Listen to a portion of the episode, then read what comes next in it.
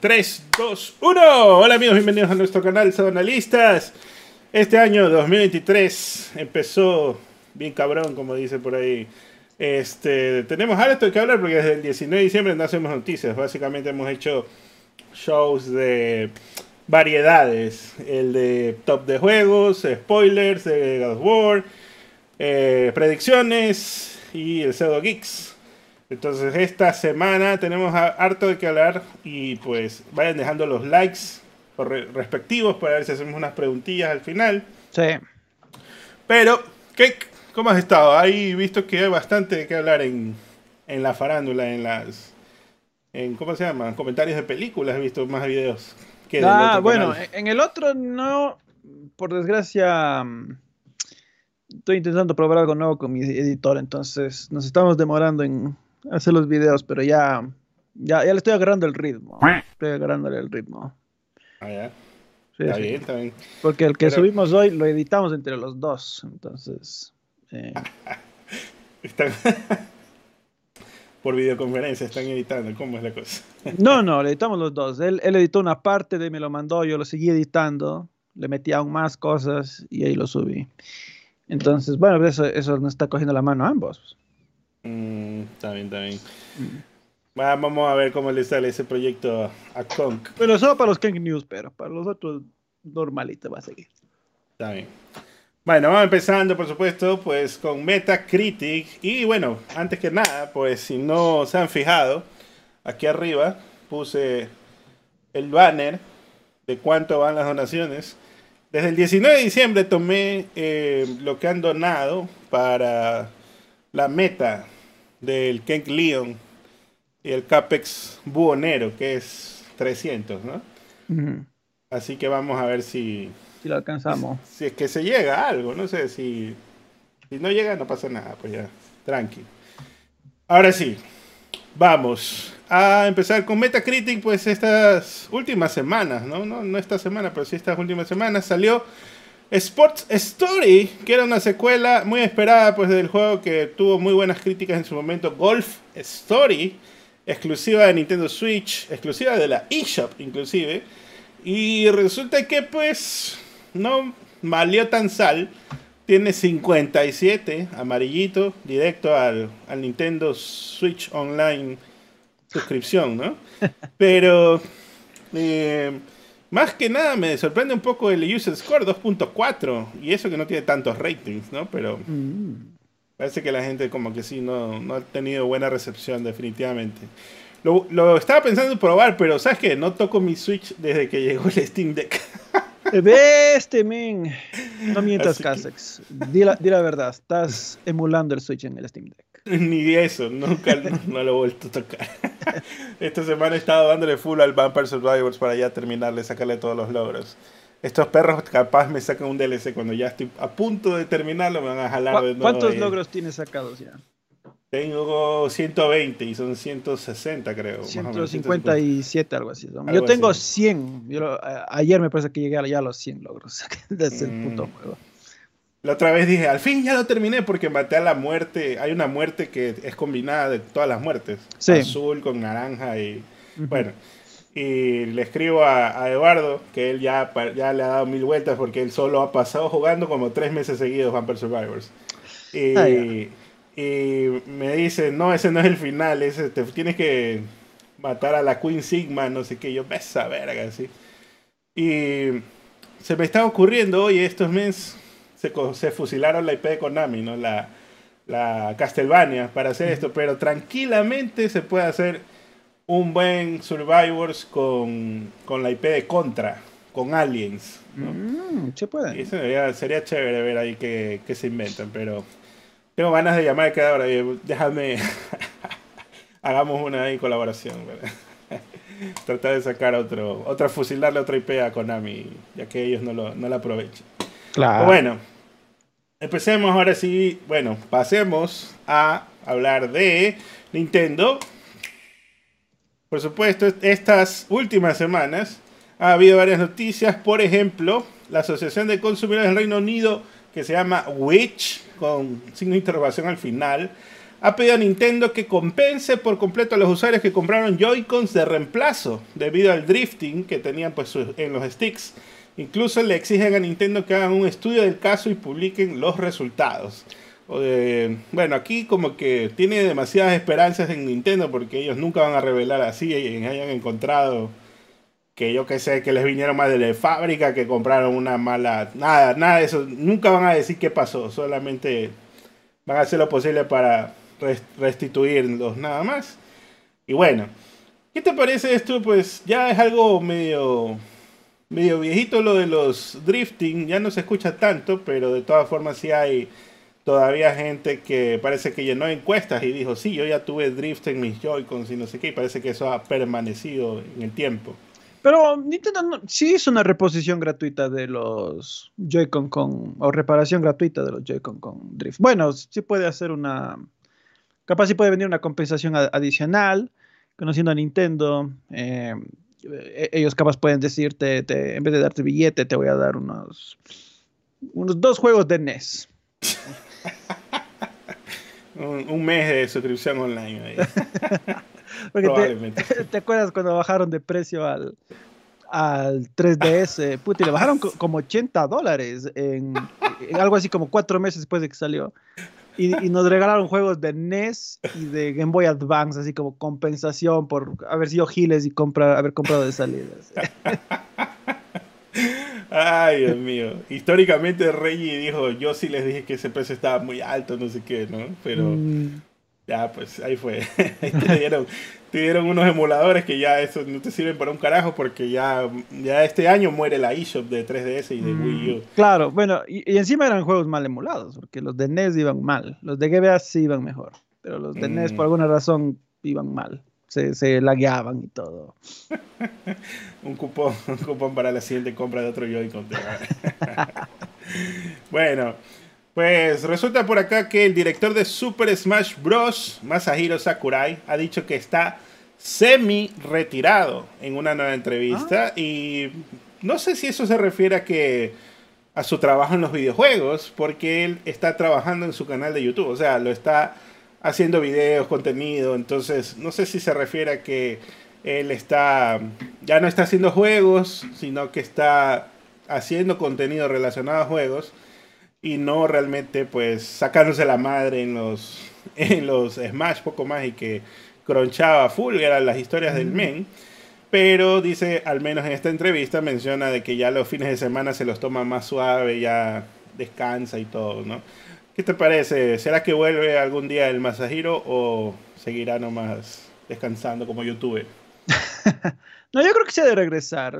Esas mentes creativas es difícil que se eh, queden ahí sin hacer nada. Lo mismo, justo lo mismo dije yo cuando se retiró el, el estudio Ghibli, ¿cómo se llamaba el men? Uh, Miyazaki. Y pues eh, Hayao Miyazaki, claro. Y Miyazaki bueno. el que sí puede contar historias. Miyazaki bien hecho. Entonces, allá Miyazaki, claro, pues y él, este, cuando se retiró igual fue que, que no, probablemente algún rato de volver, que una mente creativa nunca está, nunca está quieta. Y justamente va a volver, ya, ya, ya he hecho algunos coproyectos y pues creo que este año va a traer algo nuevo. Entonces, mm. bueno, yo, yo me imagino, él, bueno, Sakurai tampoco es joven, la verdad. Él, él a pesar de que aparenta menos de lo que tiene, pero no es joven. Entonces, creo. Tiene como 56, parece que tiene. Claro, debe estar ya por los 60. O sea, acercándose, me refiero, ¿no? Y, y pues son come años los. Los, japoneses son. Los asiáticos en general son come años. El man parece de unos 40, sí, pero no, ya tiene su edad. Y pues él. Pues ya tiene, creo, un muy merecido derecho de descansar, de haber trabajado tanto. Y pues em, está bien, pero algún rato de volver, estoy seguro. Mm, bueno. Por acá pues continuando, imágenes que afirman mostrar una edición especial OLED de Nintendo Switch con la temática de Legend of Zelda Tears of the Kingdom han aparecido en línea. Además, pues, The Legend of Zelda Tears of the Kingdom también ha sido calificado por la ESRB y dice que presenta violencia de fantasía y temas sugerentes, sugestivos. Entonces, ¿Qué te parece esto de que primero, pues, eh, una supuesta consola edición especial? Sería chévere ver que eh, se, ve bien, o sea, se ve bien la, edición especial, ¿no? Me imagino va a ser la última versión, como vi un TikTok por ahí que dice, el Nintendo Switch es una consola de última generación porque es la última que sacó Nintendo. Así, en, bueno, si usa ese término. Pues, está bien, ¿no? Pero la cosa es que eh, creo que esta fecha de mayo 12 probablemente ahora sí podría cumplirla porque hasta el ES revela la calificación. ¿Qué opinas? Bueno, eh, sí vi esto que se filtró a la cuenta, ¿no? Eh, se ve bonito, relativamente hablando, pero no sé, pero de todas formas, eh, Zelda, ¿qué temas de violencia o temas sugerentes podrá tener? Em, ¿Será que por fin... Unas buenas nalgas de Zelda agachándose ahí, mm. como en el primer ah, juego. Sí puede ser. Yo, yo, yo, iba a decir, ¿será que, que Link por fin va a dejar de ser del Club de los Vírgenes? va a agachar.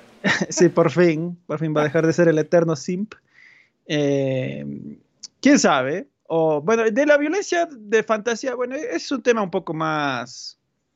Mm, me imagino, pues, el mero hecho de que Link vaya matando enemigos ya es violencia. Claro, sí, no, espadas y escudos y eso, pues ya es considerado, se consideraría violencia. Pero el tema sugerente, pues, quizás una waifu por ahí Aparte de que mm. recordemos que en el anterior Link se disfraza, ¿no? Se, hace travelo. Oh, sí, Link se hace como una bailarina árabe. Y... Link Trabuco de Fernambuco. Así es, así es, sí. Y, ahí fue cuando muchos gamers pusieron en duda su heterosexualidad. Ahí viene la, la cadera Link. que, lo jugó, que lo jugó con el disfraz todo de principio a fin. Yo sí nunca le saqué. Dije, uh, este qué buena cadera. Mm. y bueno, vamos a ver qué, qué será que ofrece al final, pero pues como decía, quizás la fecha a lo mejor sí se va a cumplir esta vez, no más retrasos. Por acá pues también un analista, no un pseudo analista, sino un analista, ha predicho que no habrá una consola Nintendo de próxima generación este año, sino que sugiere que llegará en 2024.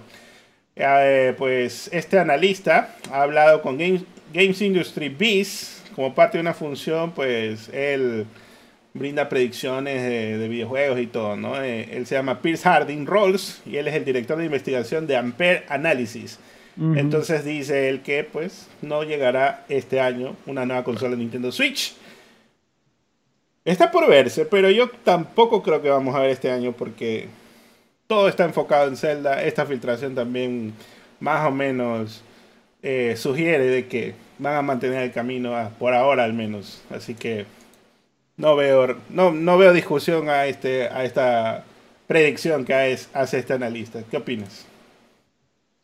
No, bueno, eh, si vamos a lo lógico, no, no hay razón de buscar un sustituto para el Switch. Sigue vendiendo bien, eh, sigue liderando las, las ventas no hay ninguna razón para buscarle un, reemplazo. Pero, mm. eh, pues en, el pasado, Nintendo lo que, se, lo que, por eso yo hice mi predicción justo a inicios del año, decía, capaz este año sí se animan y, lanzan. Eh, el tema es que yo vi, por ejemplo, reportes que decían, Sony dice que ya no tienen escasez de Play 5 y ya no tienen problemas de fabricar el Play 5. Mm. Entonces, la gran, bueno, no la gran, pero algunos analistas que yo vi decían, Play 5 va a ser la consola más vendida del 2023 y con diferencia porque ahora Sony ya va a ir con todo.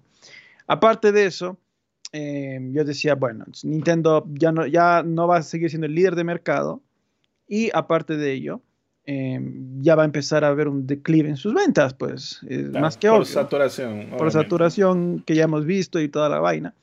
Entonces, y que ya se ha visto, la propia Nintendo eh, ha ido en los últimos meses bajando sus previsiones de ventas al darse cuenta que no, no, no, iban a alcanzar lo que originalmente querían. Entonces, bueno, en, todo eso yo decía, Nintendo en el pasado lo que ha hecho es no esperar que la consola ya empiece a declinar, sino adelantarse al, al declive y ya sacar la sucesora. Entonces, bueno, por eso yo decía, no, no descarto que saquen este año, pero capaz el siguiente es más probable. Este año, a lo, mm, a lo mucho pueden decir proyecto de proyecto lo que sea vendrá el siguiente año o algo así. ¿Crees que una vez que salga la nueva Switch, saquen una Switch eh, no Slim, ¿no? Porque no tiene sentido. Más Slim que eso no se puede. Más que Light, ya. Pero sí Lighter, una más pequeña ya tipo Game Boy Advance, ¿no? Que sea chiquitirrilla más o menos, tamaño Alcatel, haciéndole honor. Así, exactamente. Pero esa es la Light, pues. No, esta no, es la Light. Esta es una que se llama Retroid Pocket, parece Switch. Ah, y es más chiquita, pero, pero es más chiquita que la Switch Lite. No mm, tengo aquí mi Switch Lite, pero la Switch Lite Ese tamaño está buenísimo, la verdad. te, voy a decir, este es del puerto de mi celular. Claro. Ahí está. Sí, uff. Sí, es, es, es, un tamaño muy bueno este. Va un doble ahí. Claro. Porque mostró hasta el celular el King. Pero bueno, sería, sería chévere, ¿no? Una más lighter, como para dársela así a los. A los. Ya, toma, dañalo, ya haz lo que quieras así con esa huevada. Porque ya prácticamente sería la Switch imbatible ahí. Pero, de todas formas, esperemos a ver qué sale, qué sale en el futuro con, con la Nintendo Switch y su sucesora. Por acá, pues, continuamos con las noticias. Pues dicen que Nintendo Switch fue la consola más vendida del Reino Unido en 2022, mientras que FIFA 23 encabezó la lista anual de ventas de software, sobrepasando a Modern Warfare 2. Lo que sí mencionan, pues, este reporte de la venta de consolas en el Reino Unido es que la diferencia entre Switch y PS5 en Estados, en allá, pues, ¿no? En el Reino Unido, fue menos de 60.000 unidades. Así que, como bien dice Ken, parece que ya le está haciendo calor la PS5 a Nintendo Switch. Y aparte, pues la saturación también ya está dejando que, pues, ¿para qué vas a comprar una Nintendo Switch? Ya, ya, ya de seguro ya tienes una, ¿no? Y PS5, como no ha podido penetrar tanto porque le ha faltado el stock, ya le toca también, ¿no? Este año ya tiene vaselina, perro, ya. Sí, sí, va con todo el, Jim Cryan. con las lágrimas lubrica. Y...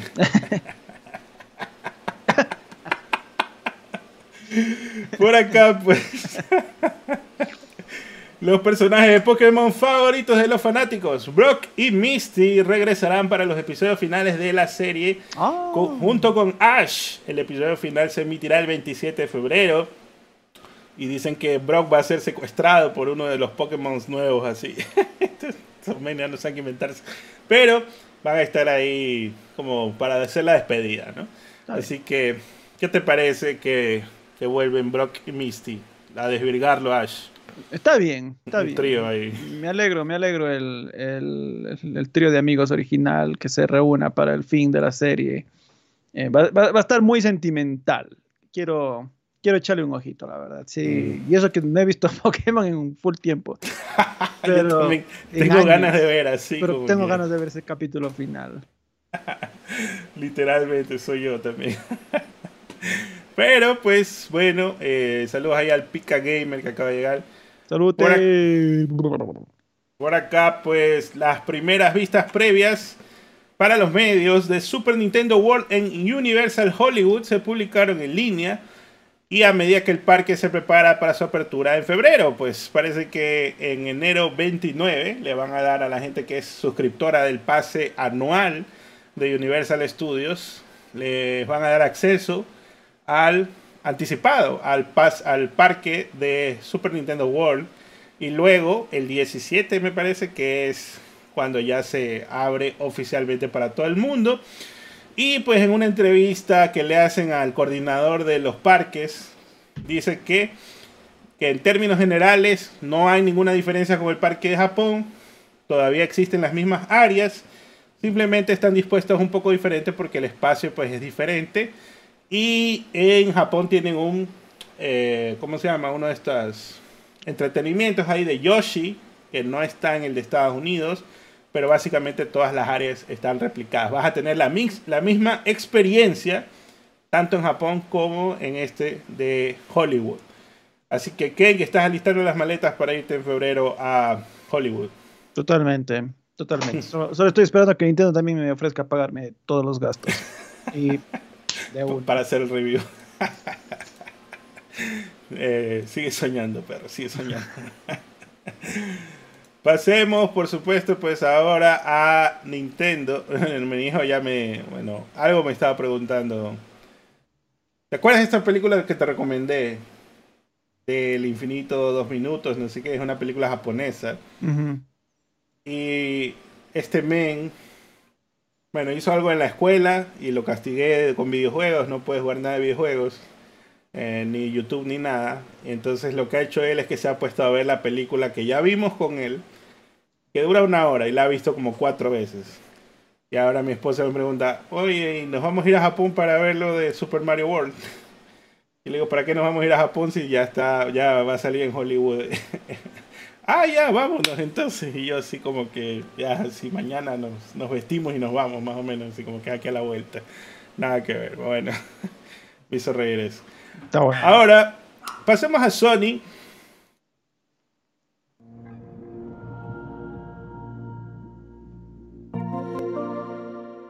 Bueno, por acá pues resulta que Sony le confirma a The Verge que su nuevo control Edge, el DualSense Edge, tiene menos batería que el original. Dicen, pues lo que le han dicho, ¿no? Queríamos lograr un buen equilibrio entre el tiempo de funcionamiento inalámbrico y la entrega de funciones sólidas de alto de rendimiento. Además, el cable trenzado USB más largo también es excelente para jugadores competitivos eh, que prefieren jugar con una conexión por cable para evitar interferencias inalámbricas. Esta, esta opción conserva la vida útil de la batería. Y aquí yo digo, pero Dios mío, ese control cuesta como 300 dólares y puta madre, no pueden hacer que la batería dure por lo menos igual que el otro DualSense. Tiene que durar menos que el, que el DualSense normal. ¿Qué pasó aquí? ¿Qué opinión te merece todo esto? me parece totalmente terrible lo que dice aquí de este control. Bueno, pero es, está licenciado, es oficial, ¿no? Claro, oficial de Sony, sí. Mm, bueno, está, está no sé, eh, Sony desde el Play 4 lleva licenciando ahí cualquier producto en, tema de controles. Bueno, algunos mejores que otros, obviamente. Claro, sí, pero este no es, este es oficial de Sony. Claro, y, y pues bueno, no estamos muy claros si es que este producto va a justificar el, precio, porque me parece que venía, me parece que era hasta más caro que el Elite, o, estoy mal acordado. Eh, el Elite de Xbox. Eh, claro, va a ser como el Elite de Xbox que en este le puedes cambiar los, los sticks. Sí. puedes hasta cambiar el orden, algo así, ¿no? Mm, creo que el orden no, pero sí puedes mapear cosillas y tiene las paletitas atrás y toda la bueno, cosa. Bueno, eso, eso sí, eso ya es de esperar para cualquier eh, control profesional. Pero bueno, de, todas formas, bueno, no sé, es que no, no, conozco tanto de controles profesionales, pero sí se siente que no es tan, no vale tanto la pena.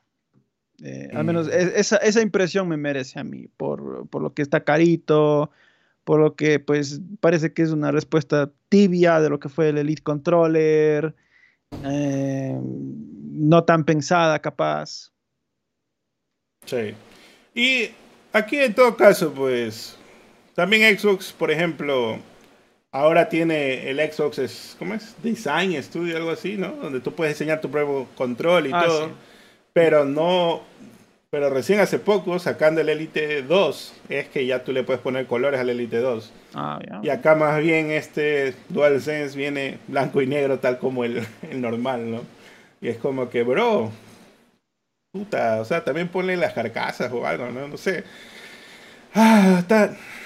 No sé, está, normalito este control, la verdad. Y no sé si valga la pena. Cuando ya salga oficialmente, alguien que lo pruebe y que nos diga así como que, ah, sí, ¿sabes qué? Tiene el input lag, es una maravilla y por eso es que tienes que usar, jugarlo cableado. Pues bueno, ya, ok. Quizás ahí se perdone. Pero para eso ya, pues, no le pongas batería nada más ahí, déjalo nomás por cable nomás. Claro, pues. Bueno. en fin, tantas cosas que se pudieron hacer. Pero en noticias mejores, pasemos a que el director de Valorant se ha mudado a Bungie. Joe Ziegler dice que está trabajando en cosas nuevas en el estudio creador de Destiny. Y pues a Joe Ziegler se le acredita como la persona a la que se le ocurrió la idea inicial de Valorant. Así que Ken se viene el ZZ Valorant de Sony, quizás hay algún tipo de shooter. Pero también tenemos algunas noticias así de que como que Bungie está preparando algo y no sé qué, ya mismo lo, la vamos a hablar. ¿Qué te parece este proyecto? ¿Vamos a ver algún hero shooter o un shooter en general nomás? Bueno, si es que es un hero shooter, debería tener, para mi gusto, o sea, ser el PlayStation Duty, algo así, ¿no? O sea, con personajes de Sony y tener a Nathan Drake, tener a no sé, algún Helgast, tener por último a Kratos, ¿por qué no? Que tenga, que tenga poderes eh, relevantes, ¿no? Ah, claro, obviamente, tienes que darles poderes. Una ira espartana, ¿no? Porque, por ejemplo, en Overwatch hay estos héroes que tienen, ¿cómo se llama? Hacen. Cuando tú te les acercas, te absorben energía y cuando tú, el héroe propiamente se acerca, está golpeándolo. Como que fuera más o menos así un está ardiendo, ¿no? En las llamas del, del Hefesto, yo que sé. Qué está ardido, dice, está bien. Pero algo así puede hacerse, sí, tiene una idea bonita, ¿no? Hacer algo chévere con los personajes de PlayStation. Un PlayStation All Stars 2 le puedes llamar si quieres. Eh, eh, eh, este, este es el PlayStation All Stars interesante. y puede tener Battle Royale también. ¿Quién quita, no? O sea, sí, bueno, yo, yo diría, porque a ver, si es un hero shooter, a mí no, bueno, puedes tener personajes creados desde cero y lo que quieras, pero bueno, ahí tienes que meterle, mucha imaginación. Bueno, también puedes tener personajes creados desde cero, pero yo diría ahí Sony que aproveche sus propios personajes y les vaya metiendo ahí. Sería, sería, mm. sería vacancísimo. Sí, sí un Ratchet y Clank ahí. Uh, papá, sí. Que lance al Clank como dron o algo, ¿no? Una que tire como bomba. Ah, sí, sí, sí. Obviamente yo, mi, mi favorito personal, obviamente quisiera a Nak. Nak se, se hace partículas y luego cuando, ¿cómo se llama? Se acerca al enemigo, lo atrapa en las partículas y lo, lo apachurra puede Ahí está. Ahí está tu, tienes. Poder de héroe. Aloy, Aloy activa sus poderes y le bota hamburguesas a la gente. Papas fritas. Le, le crece la barba. Ah, bueno, en fin. Por acá, pues, noticias de la serie de Last of Us, alguien de HBO, pues, el co-creador del programa de televisión de The Last of Us, afirma que es la mejor historia jamás contada en los videojuegos. El presupuesto, otra, o sea, he hecho un mix de todas las noticias porque para hablar de, golpe, ¿no? Claro, eran varias, noticias separadas. Sí. Entonces, el presupuesto también de The Last of Us de la temporada 1 en HBO supera el de cada una de las primeras cinco temporadas de Game of Thrones. También reportan eh, que el primer episodio de la serie durará una hora 25 minutos y eh, al menos en HBO España, se dice que la serie tendrá el doblaje de los personajes del juego, pero no he visto esta confirmación en la TAM, pero creo que también va a pasar así. No sé si tuviste algo al respecto.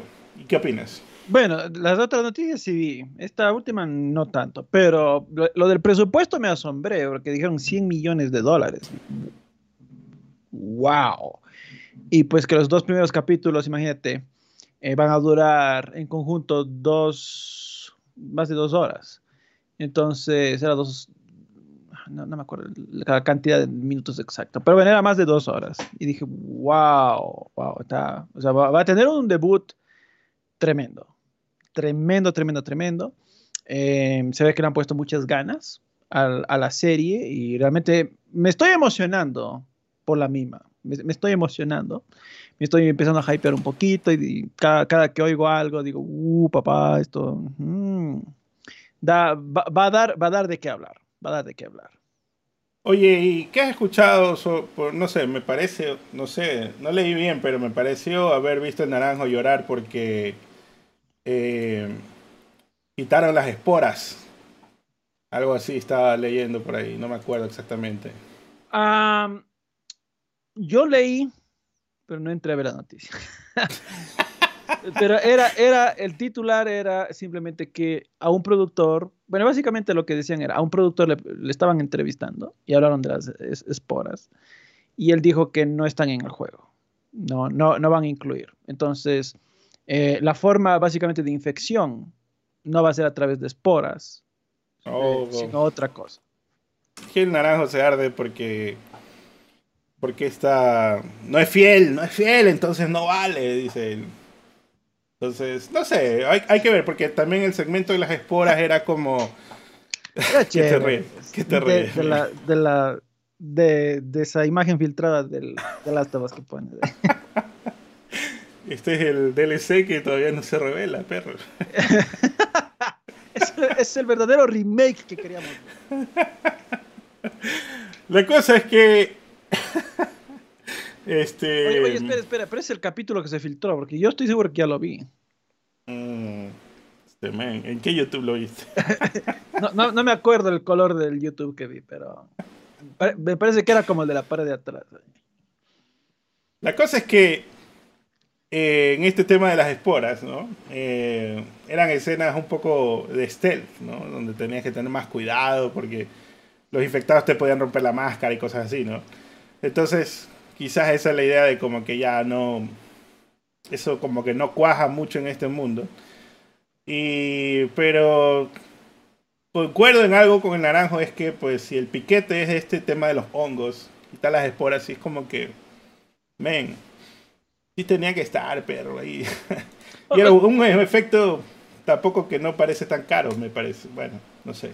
O sea, para mí el tema de las esporas es este. Eh, es cierto que lo chévere de las esporas es que así pasa en la vida real, porque el cordyceps es un hongo real y que contamina a los insectitos de esta forma, ¿no? Porque en forma de esporas se mete en el cuerpo y va creciendo en la cabecita hasta que le mata al host y de ahí después explota así y trata de contagiar a más.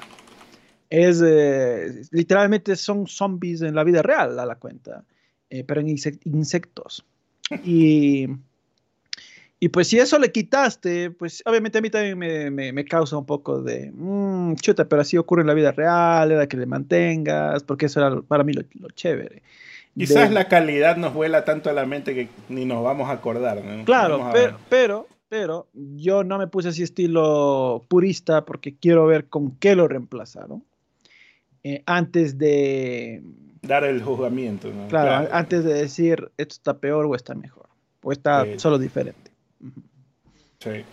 Bueno, y hablando pues de series, por supuesto, resulta que Amazon ha dicho que la próxima adaptación televisiva de God of War se mantendrá increíblemente fiel al material original. Así que Kenk, coméntame, ¿qué, qué, te parece que diga esto eh, Amazon y ¿les crees o no les crees? O sea, este, si tú a este showrunner le preguntas ¿qué tan fiel fue la rueda del tiempo a los libros? De te va a decir, puta, fue la cosa más fiel de la historia. le mantuvimos tal cual. Robert Jordan estaría orgulloso de lo que hicimos. O sea, ya, bueno. Em, pero obviamente, como alguien que leyó los libros, yo digo, mm, no, no. O sea, ya porque tuviste los mismos lugares, y los personajes sí tenían los mismos nombres. Ya no van a decir que por eso es lo mismo, déjate huevadas. Eh, no, bueno, ellos tampoco no van a decir, ¿sabes qué? el, videojuego nos, mm, es inadaptable, así que vamos a hacer una cosa totalmente diferente. Eh, tampoco te esperaba que digan algo, algo así. Pero la suerte está echada, que sea lo que sea este, esta serie, si es que es mala, pues ya que se le puede hacer, tocar esperar a que otra, en el futuro, alguna otra adaptación.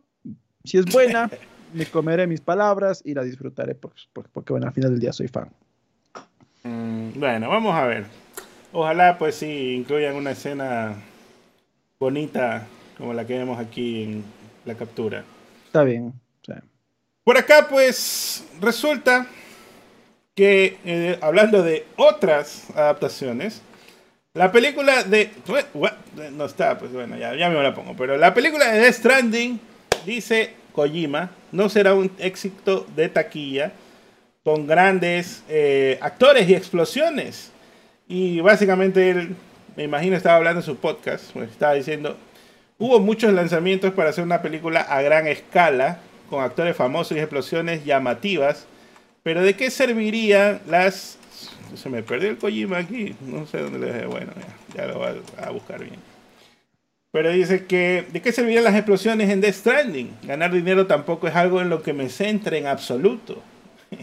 Pero la gente que, que le mete plata a sus proyectos, sí, pues. Pero, pero, pero claro, ¿no? A los, a, los, a los, que están invirtiendo, capaz sí les interesa eso.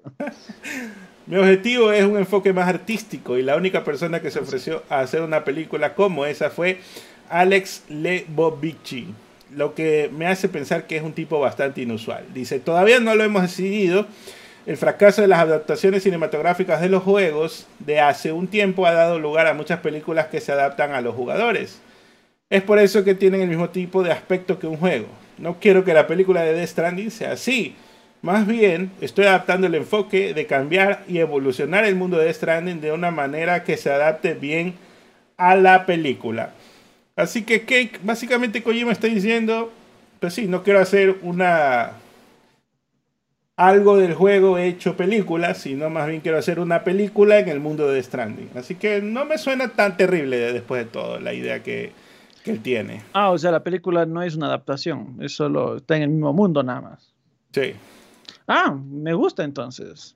El concepto está bien, porque también era medio difícil adaptar el primer juego, porque solo vas caminando entregando cajas y hablas con hologramas mayormente. Entonces, eh, no hubiera sido tan interesante de ver eso en, en forma de, de, película o de serie o de lo que sea. Entonces, bueno, Kojima es, si es, es bueno en algo, para mí es en crear historias y definitivamente para mí suena muy bien. Le doy el beneficio de la duda porque se lo ha ganado. Vamos a ver, vamos a ver, porque de todas formas, eh, algo interesante de todo esto es que él ha tenido el control creativo de esta IP, ¿no? Entonces, no es como un Uncharted, de que básicamente vino una persona, se inventó el primer juego de un Uncharted, luego siguió con el segundo juego, pa, pa, pa, hasta que llega la película, esa persona ya ni siquiera está en el, en el estudio ni nada, y luego van y le dicen, mira, hazte una película con estas cosas, a ver qué te sale, ¿no? Entonces, mmm, pues sí me suena mejor de que alguien que realmente conoce de lo que quiere hacer o el objetivo que tiene en la mente, pues trate de, hacer algo bueno. Eso sí, me parece un objetivo al menos loable en todo caso. Sí, totalmente, totalmente. Por acá, pues, eh, resulta que Polyphony Digital dice que no se está desarrollando una versión para PC de Gran Turismo 7. Al parecer, Yamauchi dijo que no se descarta la posibilidad pero actualmente no están trabajando en el port. Así que esas noticias de que iba a salir en PC, pues se sienten un poquito apresuradas. No es que están haciendo el port, pero él dijo, capaz si Sony quiere, pues podríamos hacerlo, ¿no? Pero ya la gente lo estaba tomando un poco más y que sí, ya se iba a hacer la, la adaptación, bueno, el, el port y trabajar en eso. Así que puede ser que a lo mejor no salga.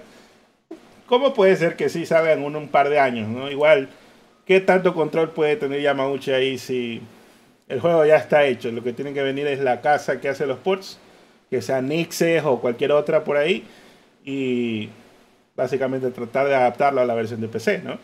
No es tanto... Quizás lo, lo llaman ya para que venga a darle un control de calidad o algo al final, supongo yo.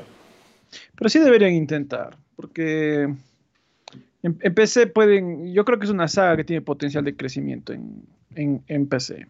Y, pues deberían, deberían intentar eh, portear ese juego a cualquier plataforma que lo pueda correr, o sea, eh, Play 3, PC, Switch.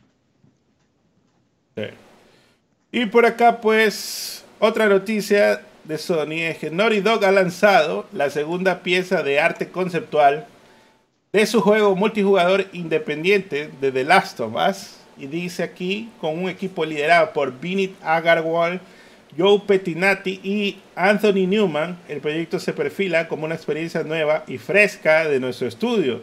pero arraigada en la pasión de Naughty Dog por ofrecer historias, personajes y jugabilidad increíbles. Así que aparentemente pues hay un crucero que se ha quedado varado, digamos, en estas costas. Supongo es, no sé, que de San Francisco o algo, ¿no? Porque eso es lo que vimos la vez pasada.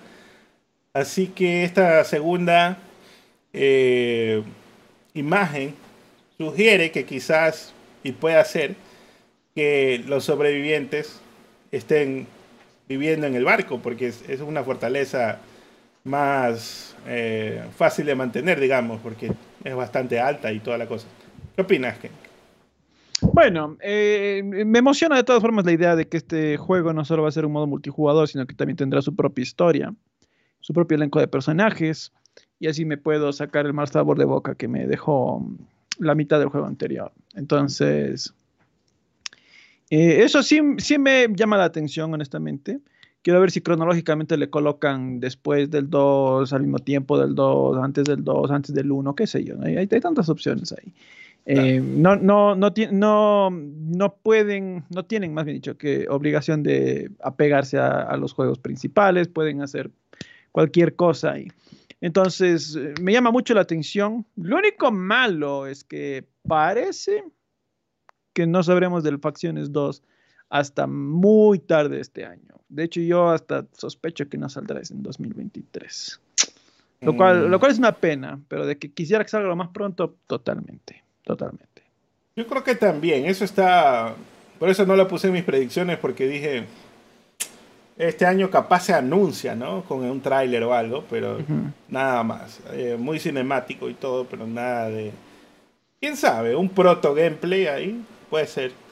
Porque tienen muchas cosas armadas, pero no hemos visto nada de nada. Y si no hemos visto nada es porque pues, no está listo para mostrarse.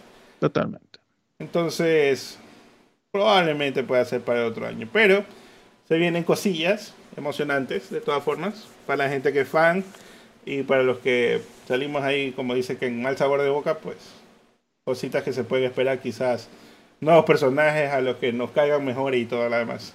Claro. Por acá, pues continuando con las noticias de Last of Us, pues resulta que el copresidente de Naughty Dog, Neil Druckmann, aparentemente ha insinuado planes para una tercera entrada en su serie de Last of Us, aunque no confirmó si The Last of Us Part 3 llegará o no. El director de la serie y co-guionista, Druckmann, le dijo a The Hollywood Reporter, creo que hay más historias que contar. Y aquí no sé si creerle 100% porque pues, puede haber sido como una canita al aire de medio teaser, pero que no hay nada todavía escrito. Porque es que hay más historias que contar, sí, pero no suena realmente el que estén trabajando en algo.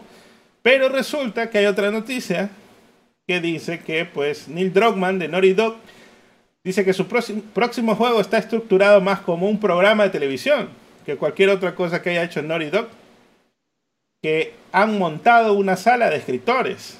Así que, no sé, estas, estas noticias medio conflictuadas porque por un lado dicen algo del The Last of Us Part 3 y aparte tenemos este juego de facciones. Y más bien esto de la serie de televisión concuerda un poco más con la idea que tengo yo de lo que podría pasar en facciones, que sea un juego como servicio, que constantemente estén añadiendo capítulos y historias y cosas así. A diferencia de que pues The Last of Us Part 3 probablemente sea algo más estilo un juego single player y nada más. ¿Qué, ¿Qué, opinas? ¿Te parece que será así o tienes otra opinión? Bueno, o sea, para mí una parte de mí quisiera que ya dejen eh, la historia de Abby y de Ellie ahí. Y ya en un part 3 hagamos cualquier otra cosa. Porque para mí The Last of Us no es sobre Joe, nunca fue sobre Joe o Ellie o etcétera. Siempre era el mundo, el mundo era lo interesante. Y fácilmente podíamos saltar a otros personajes siempre y cuando puedas crearlos, obviamente. Em, y pues ya por cómo terminó Ellie sí, ya te, digo, una parte de mí no quisiera ver que regresen, pero sí puedo ver un camino por el cual eh, se pueda contar algo interesante con respecto de Ellie, hasta de Abby. Em, sí, sí puedo ver, la verdad, este, continuar la historia de los personajes del parte 2 y dar, y dar chances de, de, seguir expandiendo el mundo. Sin embargo, vuelvo y repito, creo que pasar a un nuevo elenco de personajes y capaz por ahí tener a Ellie apareciendo como personaje secundario sería vacancísimo. Eh, mm. Una Ellie ya más vieja, um, o una Ellie más viajada, si quieres ponerle ahí, ¿no? Que, mm. que capaz se despechó de la vida y ya no está cerca ni de Tommy, ni de la novia, ni nada. Entonces, bueno, sí, podría, podría dar para una, una dinámica chévere, la verdad. Quisiera yo también que ya dejen esos personajes, busquen otros. Pero pues hay que ver, ¿no? Es que también esto de Part 3 da a entender como que va a continuar la historia de lo anterior, ¿no? Pero quizás puede ser algo tipo spin-off, ¿no? Ah, sí es la parte siguiente, pero ya ya esos personajes quedaron atrás o como dices, ¿no? Son cameos nada más. Eh, ¿y, ¿Y qué te parecería que hagan algo tipo este, ¿cómo se llama? Cuando hicieron, por ejemplo, el de Last of Us 1, está el bar de, el bar de Uncharted 3 sale ah, en una sección. ¿Qué te parece si sale ahí un cuerpito con la, con la ropa de Ellie del final del otro juego y está muerta Ellie en el parto? sería, sería graciosísimo. Eh, así como estilo de The Walking Dead, ahí cuando Daryl se encuentra con el hermano ahí hecho zombie. Qué sé yo, que en algún momento, digamos, algún personaje de los juegos anteriores hecho zombie, digamos, ¿qué pasó aquí? Sería chévere, sería chévere. Eh, lo, que yo, lo único que yo desearía también de, un próximo juego es que la ciudad de Jackson tiene que ser destruida. Eh, ya está muy grande, están volviendo demasiado a la seguridad de la antigua civilización, que eso no es lo interesante de este tipo de juego post-apocalíptico. Eso es justamente lo que le pasó a, de la, ¿cómo se llama? A oh. Walking Dead.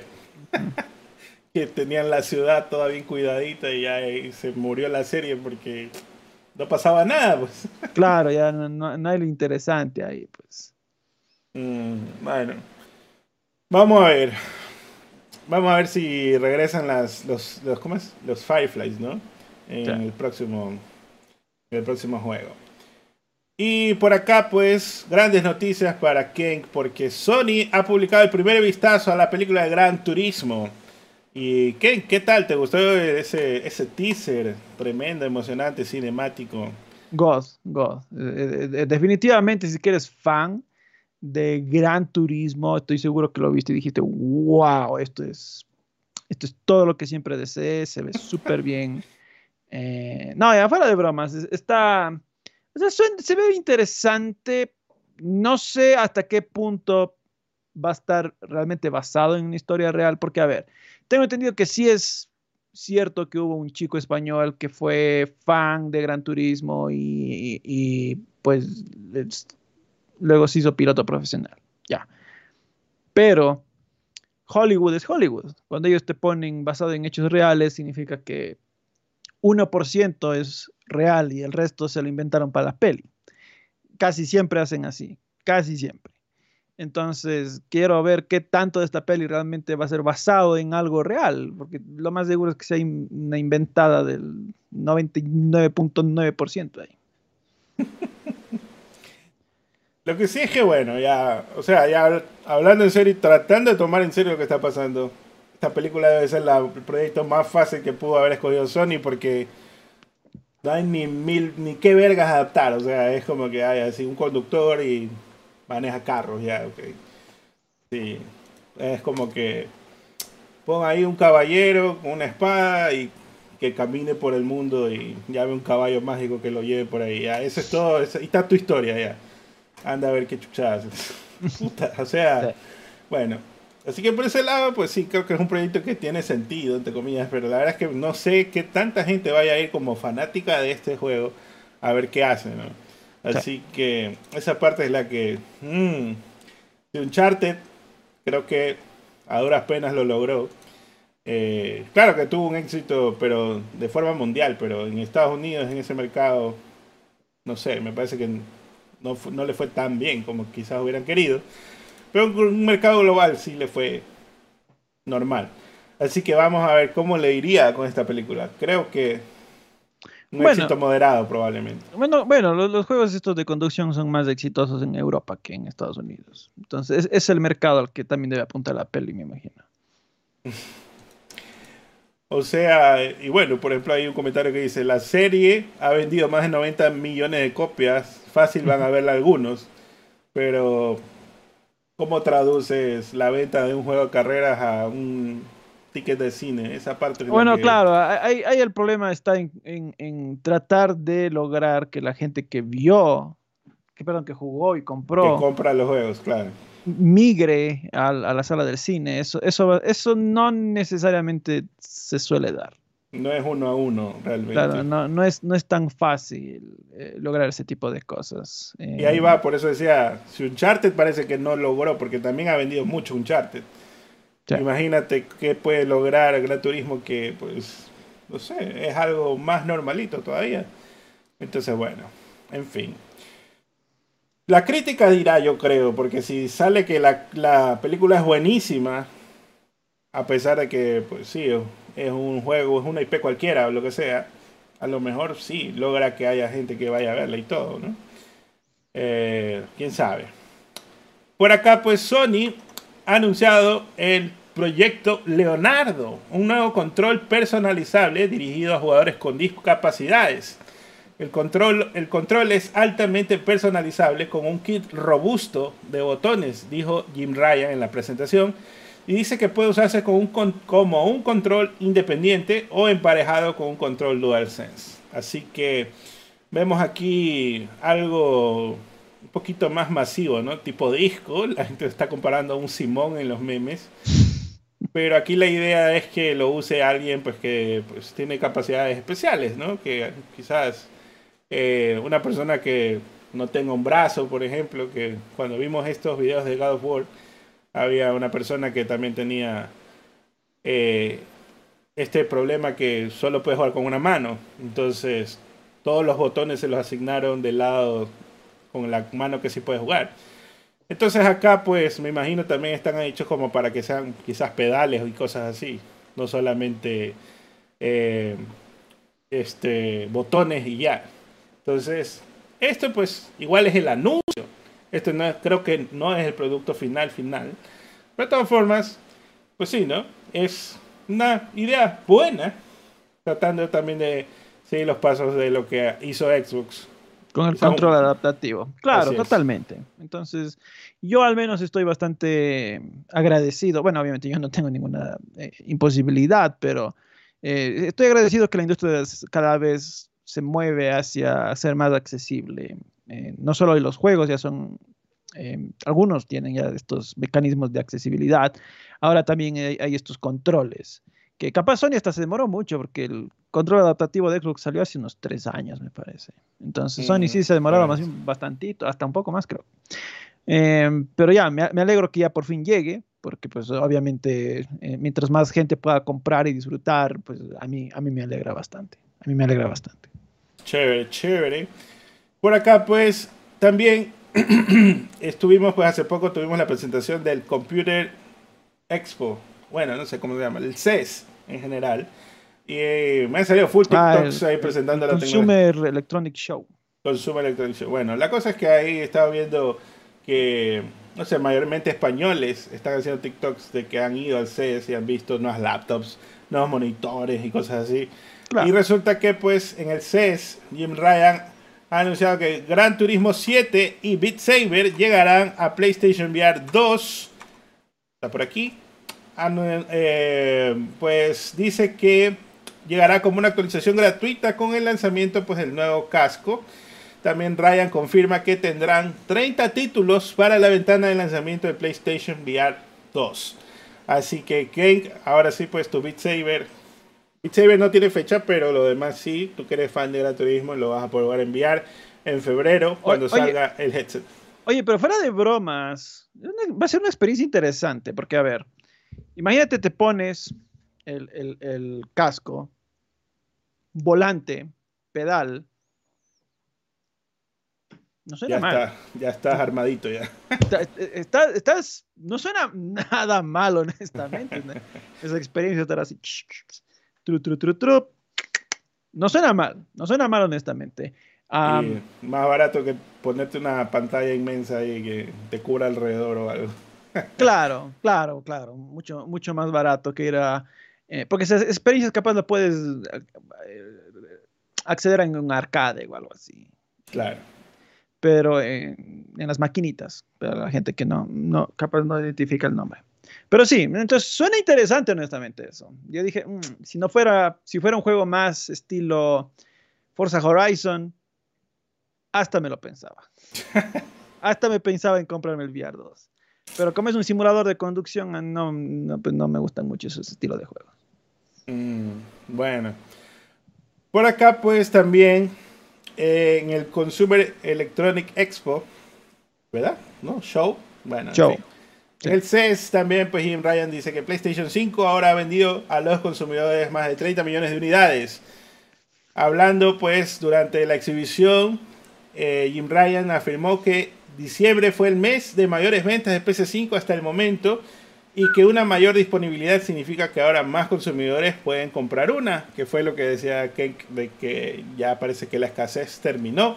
Uh -huh. Así que ya va a estar más disponible para que lo puedan comprar sin tanto problema. Y pues ojalá los bots que compraban todo el stock pues ya también se vayan muriendo poco a poco. Claro, hasta bien es un reportaje ahí que decía ya los, los bots de los revendedores parece que ya está, ya los, los revendedores están enfocando en otras cosas.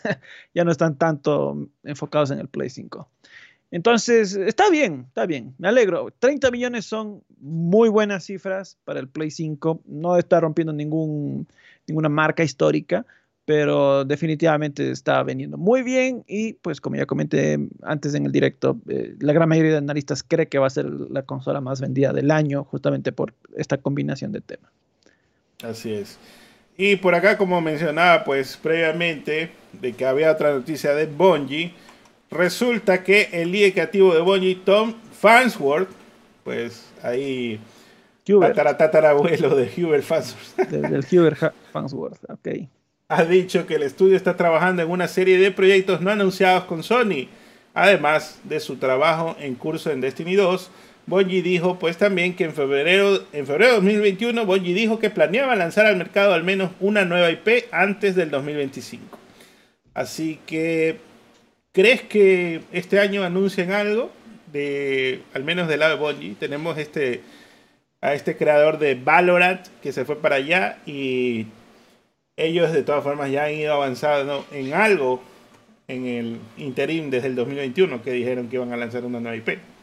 Claro, bueno, yo lo que sea que esté planeando hacer este men, no creo que tenga tiempo suficiente para presentar nada en 2023, pero cuando Sony compró Bungie, Bungie ya estaba en planes de expandirse, eh, de hacer mm. más juegos, estaban ya barajando múltiples ideas, que si querían hacer shooters más propiamente dichos, que por ahí hasta querían llevar a, a Destiny a la televisión, a las pelis, y pues eh, Bungie ya estaba en ese proceso de expandirse, de expandir el universo Destiny con Spin, más o menos lo que hizo Riot con, con LOL, que, que empezaron a sacar juegos que están conectados, y series, y pelis, y bla. ¿ya? Entonces, más o menos así, Bungie estaba ya en ese proceso.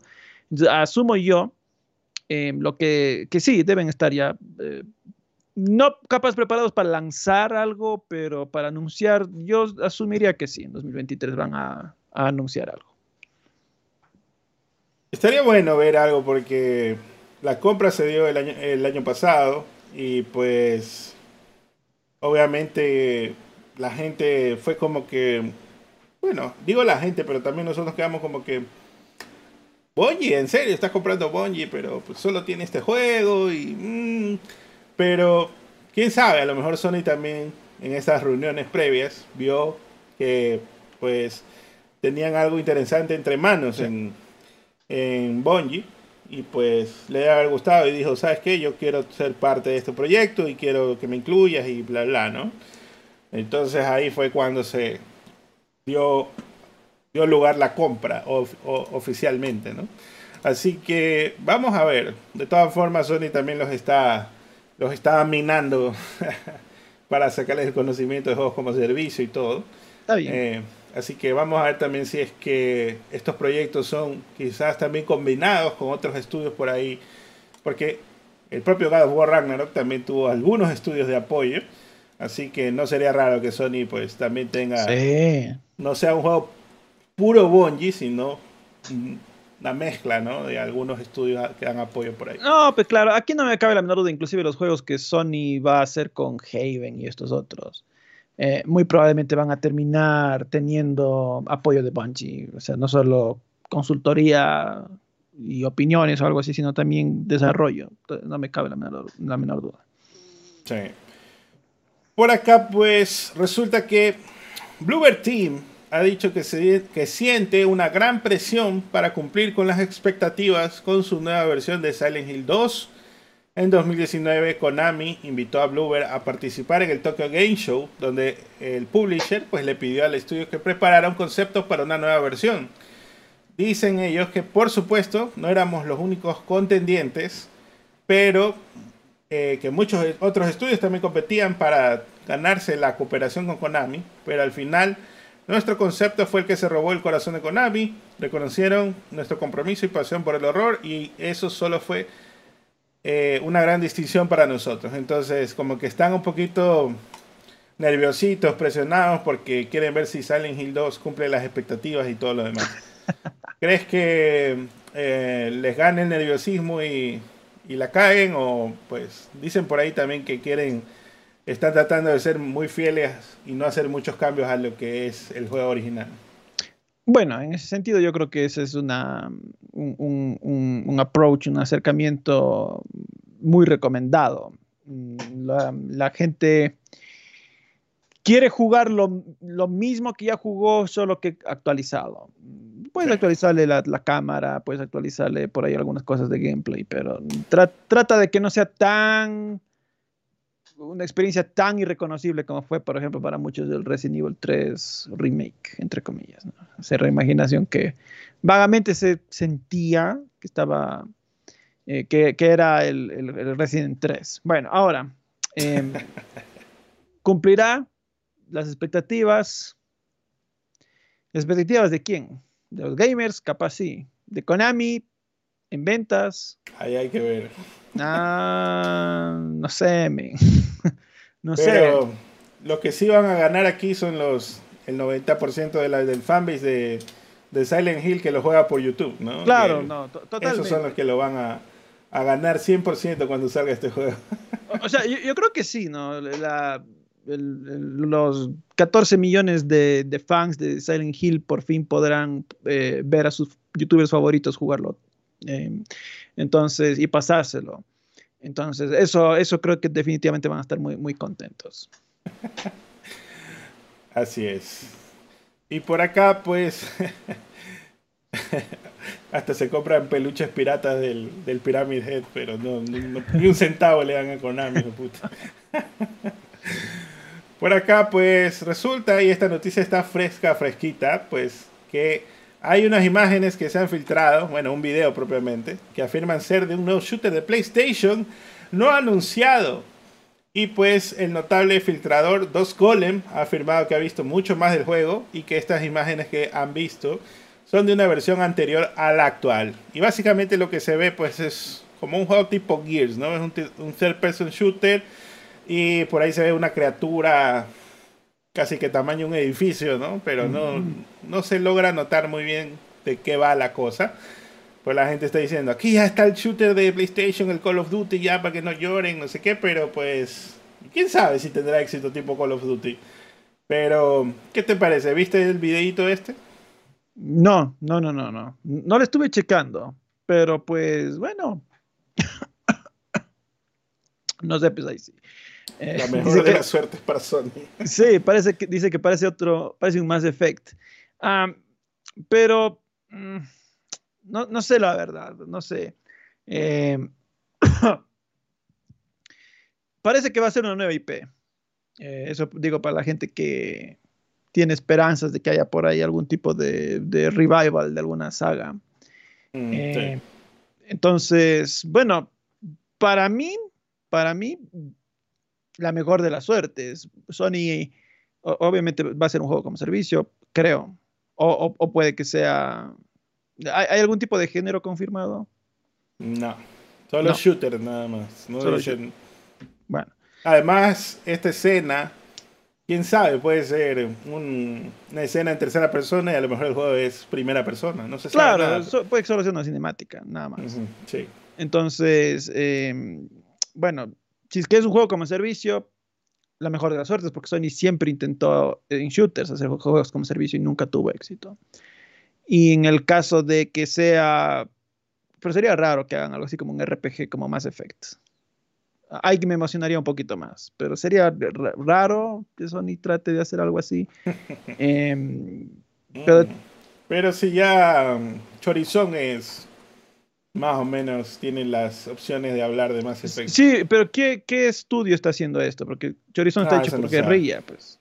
En cambio, esto, esto, ¿quién está haciendo? XDev, qué sé yo, algún... En XDev, o sea, decían XDev, pero no se sabe. Claro, decían XDev, ese era, ese era, ese era el, cómo es este. Entonces, bueno, pues bueno, si hace guerrilla me emociono más, si hace XDev me quedo... ¿Quién será? XDev es un término genérico para developer externo, nada más. Claro, eh, bueno, XDev es un equipo europeo que mayormente no hace juegos propios, sino ayuda. Da apoyo, exactamente. Es apoyo, sí. Ayuda tanto a estudios de Sony como a estudios hasta externos, ¿no? Hasta estudios de, terceros. Les ayuda a hacer juegos. Em, por ahí algunas cosas, a, veces se ha hecho ports o algo así, como hizo, me acuerdo, el Borderlands de, Vita, que le portearon. Mm. Pero mayormente hacen soporte. Eh, ahora ahí, decían que capaz estaban haciendo un juego propio, mm, no sé, bueno, quién sabe. Em, hay que ver. Hay que ver, hay que esperar y ver. Sí, sí, todavía está igual. El juego se ve calidad verdecito todavía, de que no. Le falta un. No sé, ahí al menos un añito, pero si Dos Golem dice que es una versión vieja lo que se ha filtrado, pues a lo mejor ya está más cerca de salir, quién sabe. te, creo que es re vieja. Eso sí, sí, sí, parece PC3. Sí, totalmente. O sea, de hecho, si me dices que es una cinemática de un juego de Play 2, hasta te lo creo ahí. Vamos a ver. Y por acá, pues, dos noticias más rápidamente. El shooter de PlayStation VR 2 de Dark Pictures Switchback VR contará con maniquíes empapados de sangre que solo se mueven cuando parpadeas. Así que este sensor que tiene el PlayStation VR 2 donde pues te detecta dónde estás mirando y todo lo demás. También va a detectar cuando parpadeas y ahí pues va a jugar con... Alguien está haciendo este, este shooter de horror, ¿no? Supermassive, supongo. Ellos ya también trabajaron con el VR en el, en el PlayStation VR 1. Así que vamos a ver qué tal les queda. Y también pues God of War Ragnarok tendrá New Game Plus. Eh, está apuntando para primavera del 2023. Así que bueno, pues a esperar a que salga el New Game Plus para sacar. Sí, o sea, eso yo, mira, estoy un poco decepcionado que se demore tanto. Sí. Eh, la verdad, estoy un poco, eso sí me decepciona, pero de que quiero que salga, pues sí, porque ya quiero... El tema es que quiero volverme a pasar el juego, pero no quiero perder la, lo que ya tengo. ya, pues. ya, obtuviste, claro. Eh, para mí este tema del New Game Plus es donde realmente puedes jugar con las armaduras, porque en el primer playthrough no se puede, porque estás tratando de, maximizar, eh, tratar de tener la mejor armadura para poder pasar el juego. Y en el New Game Plus es donde realmente tú ya dices, a ver, si combino esta partecita de acá y de acá, y eso. no lo puedes ver hasta que ya eh, juegas el New Game Plus. Claro, o sea, e, el, el tema es que eh, en, el primer, en la primera pasada, recién logras desbloquear las armaduras o subirlas de nivel, pero ya una vez que ya tienes subidas de nivel y todo, te quedas como aquí. ¿Y ahora qué hago? ¿Y, ahora, qué hago con esto? Em, y pues claro, como dices, yo inclusive estaba viendo builds, inclusive voy a hacer un video de eso, de, de algunas combinaciones que realmente son brutales, me encantan. Estaba, estaba hasta probando yo en las arenas, en el Niflheim y en Muspelheim. estaba probando el otro día y dije, papá, estaba, estaba cansísimo si combinas el, el placard de no sé qué con las ta, etcétera, uff. Em, pero quisiera poderme pasar desde el inicio del juego, pero con las armaduras, pues. Es una pena que no vino de salida, la verdad. Porque sí, si hubiera sido interesante. Sí, sí, sí. Pero bueno, así estamos, ¿no? Pasemos ahora a... ¿Dónde estamos? Por aquí, por acá. Aquí está. Pasemos a lo siguiente, pues.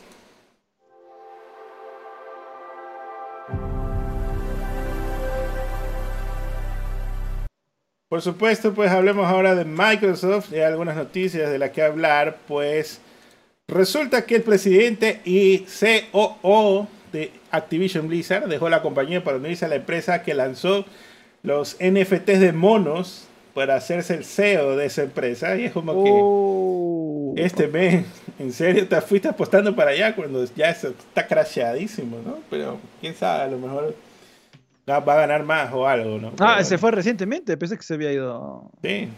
Uh, pero eh. putamente te estás yendo a un barco que está hundiéndose. Ay, Dios mío, bueno, en fin. Por acá, pues resulta que el fabricante de Candy Crush, King, ha anunciado que cerrará el juego móvil Crash Bandicoot on the Run a principios del próximo año. Y pues básicamente aquí era donde yo decía... ¿Que no habían cerrado ya ese antro? Porque ya, pues sí, desde que salió eso nació muerto porque estaba feísimo. Creo que yo le dije a Kenk, oye, ¿lo probaste? ¿Qué te pareció? Y dijiste, no, está feo, se va a puros anuncios, puras moneditas y no sé qué. Y dije, pues, ¿para qué lo voy a bajar? Si ya el, el conocedor dice que está feo, no tiene sentido. Eh, sí, sí. ¿Estabas con esperanzas de que revivan ese Crash Mobile o no? No, no tanto, porque tampoco tenía un concepto muy llamativo, era un endless runner. Entonces, bueno, ya, sí, es un estilo de juego para el ratito y, ya. Entonces, bueno, no, no, me sorprende la verdad que ya vaya a hacerlo. Sí. Ya era hora. Por acá, pues resulta que High on Life fue el juego más popular en Xbox Game Pass en el mes de diciembre. Pasó por encima de Minecraft, Forza Horizon 5, FIFA 22 y Lego Star Wars de Skywalker Saga. Dice pues el propio Microsoft que High on Life ha batido varios récords notables de compromiso de Xbox Game Pass.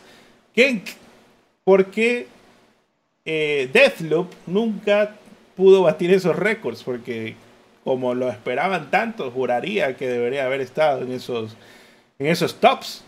Pero resulta que High on Life los rompió completamente y los esquemas ahí. Bueno, el, tema es que High on Life, capaz, ya, lo dijimos, no, es tan revolucionario ni nada, pero al menos es divertido. Y bueno, la comunidad de Ricky Morty capaz tuvo mucho que ver ahí. Eh, Deadloop estaba normalito, la verdad. estaba normalito, estaba normalito. Mm, me sorprende ver que cuando ya debutó nadie lo... O sea, no llegó a esos tops, a ese nivel. Eso es lo que digo. Mm, Claro, pero mira, y, por eso yo te decía, eh, porque Deadloop es del año pasado, bueno, ya del 2000 sería 21 ahorita. Y, yo decía, puta, Deadloop fue el juego con más nominaciones ese año, siendo un juego normalito. Yo te decía, qué pena que el Chorizón no se lanzó en 2021 porque capaz ahí arrasaba mm. con nominaciones, porque para que Deadloop haya tenido un montón de nominaciones porque no hubo gran cosa ese año. Claro, sí, sí. La cagaron con el retraso, básicamente, porque el retraso algunas veces. Sí, sí, sí, el retraso les cagó. Porque si no, les, hubiera ido muy bien. En cambio, salieron después en un juego, en un año pesadísimo. No pudieron brillar mucho. Pero bueno, de todas formas, em, ya jugamos un poco nosotros el High on Life. Es un juego que no será extraordinarísimo en gameplay y ni siquiera en gráficos. Pero eh, tiene su humor, está, es entretenido, está bien. Claro, y, en todo caso, bueno, quizás haciendo un análisis un poquito más profundo de lo de Deathloop, es que por un lado tienes a la gente que eh, ya jugó Deathloop quizás en PC, ya jugó Deathloop quizás en PlayStation, pero High on Life fue un exclusivo de Xbox, es un exclusivo de Xbox y PC, pero incluido en el Game Pass. Entonces, eh, eso hizo que haya mucho más, eh, como le dicen, compromiso, ¿no? Engagement. Entonces, mucha más gente, pues, se vio quizás, oh, quiero probarlo, voy a ver qué tal, ¿no? High on Life, vamos a ver, era el nuevo lanzamiento y todo lo demás. Así que, chévere, para ahí, pues, al, al Justin Roiland, que le ha ido muy bien. Está, creo que, muy feliz por él. debería estar, debería estar, porque, imagínate, es de... Creo que antes ya habían sacado juegos basados en Ricky Morty, pero creo que es el primero en el que realmente está involucrado y no solo hace voces. Mm, sí. Bueno, y por acá pues Sifu se lanzará para las consolas Xbox y estará disponible en Steam en marzo del 2023, según confirmó el desarrollador y editor pues Slow Clap. Y pues en esta publicación en redes sociales, o al menos en Twitter, pues la gente del dolarito comenzaron a atacar el anuncio diciendo, uy, pero va a salir en Game Pass. Cuando salga día, día uno en Game Pass, día uno en Game Pass ahí. y salieron algunos memes muy picantitos de ese tema. Y me dio mucha risa porque, bro, no puedes dejar tranquilo que ya salga en Xbox y ya, sino que tienes que seguir a estar ahí hambreado de, de juegos en Game Pass, ¿no? O sea, puta Men, hay hartísimo que jugar en Game Pass y quieres otra cosa más. No sé, bueno. No, bueno, este año en Game Pass va a llegar full cosas. Capaz sí juegos multis o que recién están llegando, pero ah, pinta bien, pinta bien, la verdad. Como hoy día vi una publicación del, de la cuenta de Xbox Game Pass que estaba tratando de hacer un chiste que a veces hacen esos CM, ¿no? Esos Community Manager. Hace un chiste de Game, de dice qué cosa, de PC. Y sale ahí un men a decirle, nuevos juegos, ¿cuándo? Y chucha, que ya te jugaste los 300 juegos de, de, Game Pass, que estás pelando verga de que quieres anuncios de nuevos juegos. Ya, sacaste los mil logros de High on Life, perro. pidiendo más. Ay, Dios mío, la gente dice que solo el anuncio es lo que los excita más que propia jugar propiamente. Entiende, Casex, entiende. Muchos de ellos se lo pasan por Twitter. por Twitter todavía. Sí. por acá, pues, en temas un poco más serios, los reguladores europeos han estado preguntando a los desarrolladores y publishers qué podría significar la adquisición propuesta de Microsoft de Activision Blizzard en el futuro. Reuters reporta que el cuestionario donde hicieron esta encuesta pues comprende 91 páginas. ¡Qué hijo de puta! Y pues también resulta que la Autoridad de Mercados y Competencia ya eh, recopiló ese resumen, porque ya han pasado algunas semanas de eso, y eh, estas, eh, donde el público compartió sus puntos de vista sobre la propuesta de, de la adquisición de Activision Blizzard por parte de Microsoft y dice que alrededor del 75% de las respuestas fueron positivas. Sin embargo, y esto es más reciente, la Autoridad de Mercados y Competencia ha retrasado ocho semanas los planes para publicar su informe final sobre la propuesta de adquisición. Así que al menos por ahora, pues el Reino Unido está calladito hasta más o menos abril, donde ya va a sacar su informe. Dirá sí, no. ¿Qué opinas? ¿Qué, pasará? Mm, yo... La cuestión es esta, eh, es que también tienen que considerar a quién afecta más y toda la vaina, pero yo apuesto que van a decir sí yo no veo mucha razón para que nieguen la adquisición. Eh, porque, claro, el, tema, el tema al final del día para mí es, ¿le, va a afectar a Sony? Sí. Va a afectar, que si, si Call of Duty sale de, obviamente, de Play. Va a afectar a los consumidores, sí.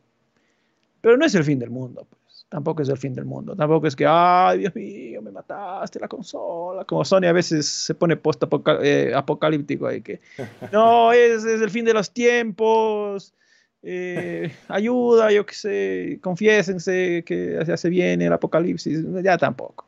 Ya tampoco. Vamos a ver, vamos a ver qué sucede. Que yo creo que el Reino Unido está esperando a ver qué, qué sale del juicio de la FTC, porque recién estaban haciendo el prejuicio y por eso retrasaron un poco la, la digamos, el reporte, porque no, ellos no van a sentenciar ni nada, simplemente van a decir sí o no, y ya. No, no van a hacer juicio ni nada. Y por acá, pues, resulta que esto pasó también hace unas semanitas. Un grupo de personas autoidentificadas como gamers, entre comillas, se unió para demandar a Microsoft en un intento por detener su propuesta de adquisición de Activision Blizzard. Y pues para mí al menos, esta jugada busca obtener dinero de Microsoft, pues sería mucho más costoso entrar en el litigio que simplemente darles, yo que sé, 20 lucas y ya quédate frío, ya no jodas. Eh, imagínate, vas a gastar 70 mil, 75 mil dólares en abogados para pelear contra unos mens que se organizaron, cuando ya les puedes dar, yo que sé, 25 ya que no, no jodan más. Eh, por ahí va la cosa, pienso yo. Por acá, pues Kojima dice que Microsoft entendió su juego inusual cuando otros pensaron que estaba loco. Y esto también parece que viene de su podcast. Pues dice, el proyecto en el que estábamos trabajando con Microsoft es uno en el que he estado pensando durante 5 o 6 años. El proyecto requería una infraestructura que nunca antes se necesitaba Así que lo discutí con muchas grandes empresas diferentes y di presentaciones, pero realmente parecían pensar que estaba loco. En última instancia fue Microsoft quien demostró que entendía y ahora estamos trabajando juntos en el proyecto, incluido el frente tecnológico. Y por un lado, me emociona ver qué carajos está haciendo, está haciendo Kojima con este proyecto, pero por otro lado, pensándolo como quizás historiador y preservar este juego, ¿cómo puta la gente lo va a poder jugar si es una tecnología que puta recién lo está inventando? Hasta infraestructura necesita, o sea, no sé. Me parece que Kojima se está sobrepasando un poquito, ¿no? Eh, los límites y va a ser, como dice, como se supone, va a ser un juego que aprovecha la nube y todo eso. Eh, va a ser muy difícil tratar de jugarlo en el futuro cuando ya le pase una Babylon's Fall prácticamente, eventualmente, ¿no? Quizás no dure un, año o menos de un año, pero así sea cinco años, en algún momento va a morir. ¿Qué opinas? ¿Qué, te parece todo esto que dices? Bueno, e, el, tema acá es, no tengo muy claro qué está planeando Kojima en su nuevo juego. solo, lo único que sabemos es que es experimental, que va a usar la nube, em, que Microsoft lo aprobó, Em, y pues bueno, lo que comentas ahora suena interesante, que, que Microsoft eh, aceptó básicamente lo que, lo que Kojima estuvo queriendo lograr con múltiples empresas presentándoles el proyecto. y pues bueno, si ha estado varios años buscando un, un patrocinador a la cuenta. Eh, pues bueno, suena interesante también. Yo por mi parte, si es Kojima, le voy a dar beneficio de la duda. Si es que es experimental, bueno, pues veamos qué tal, veamos qué tal resulta. Eh, y pues la mejor de las suertes, honestamente, la mejor de las suertes. Tampoco quisiera que sea, un juego malo y que Microsoft invirtió mal, y yo qué sé, sino más bien quisiera que sea una, una experiencia única, la verdad. Mm. Sería chévere. Y ahí, ojalá para cuando ya salga esto, pues la nube ya llegue oficialmente a estos países donde estamos fuera soporte todavía para poderlo aprovechar y jugarlo sin quizás tanta, tantos pasos que nos toca hacer a veces. Pero bueno, por acá pues se ha anunciado que el ex jefe de Far Cry de Ubisoft, Dan Hay, se ha hecho cargo del nuevo juego de supervivencia de Blizzard.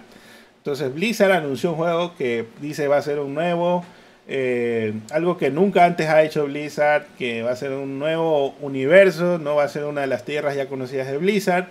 Entonces, eh, y nuevos héroes y no sé qué. Y pues va a ser un juego tipo survival. Así que mm, vamos a ver, porque igual el que hizo en el cargado este, este men de Far Cry, básicamente fue el que revitalizó Far Cry. Porque Far Cry 1 y 2, pues estaban por ahí medios normalitos, pero llegó el 3 y, fue el que, que lo despegó nuevamente. Así que bueno, vamos a ver qué logra él acá en Blizzard.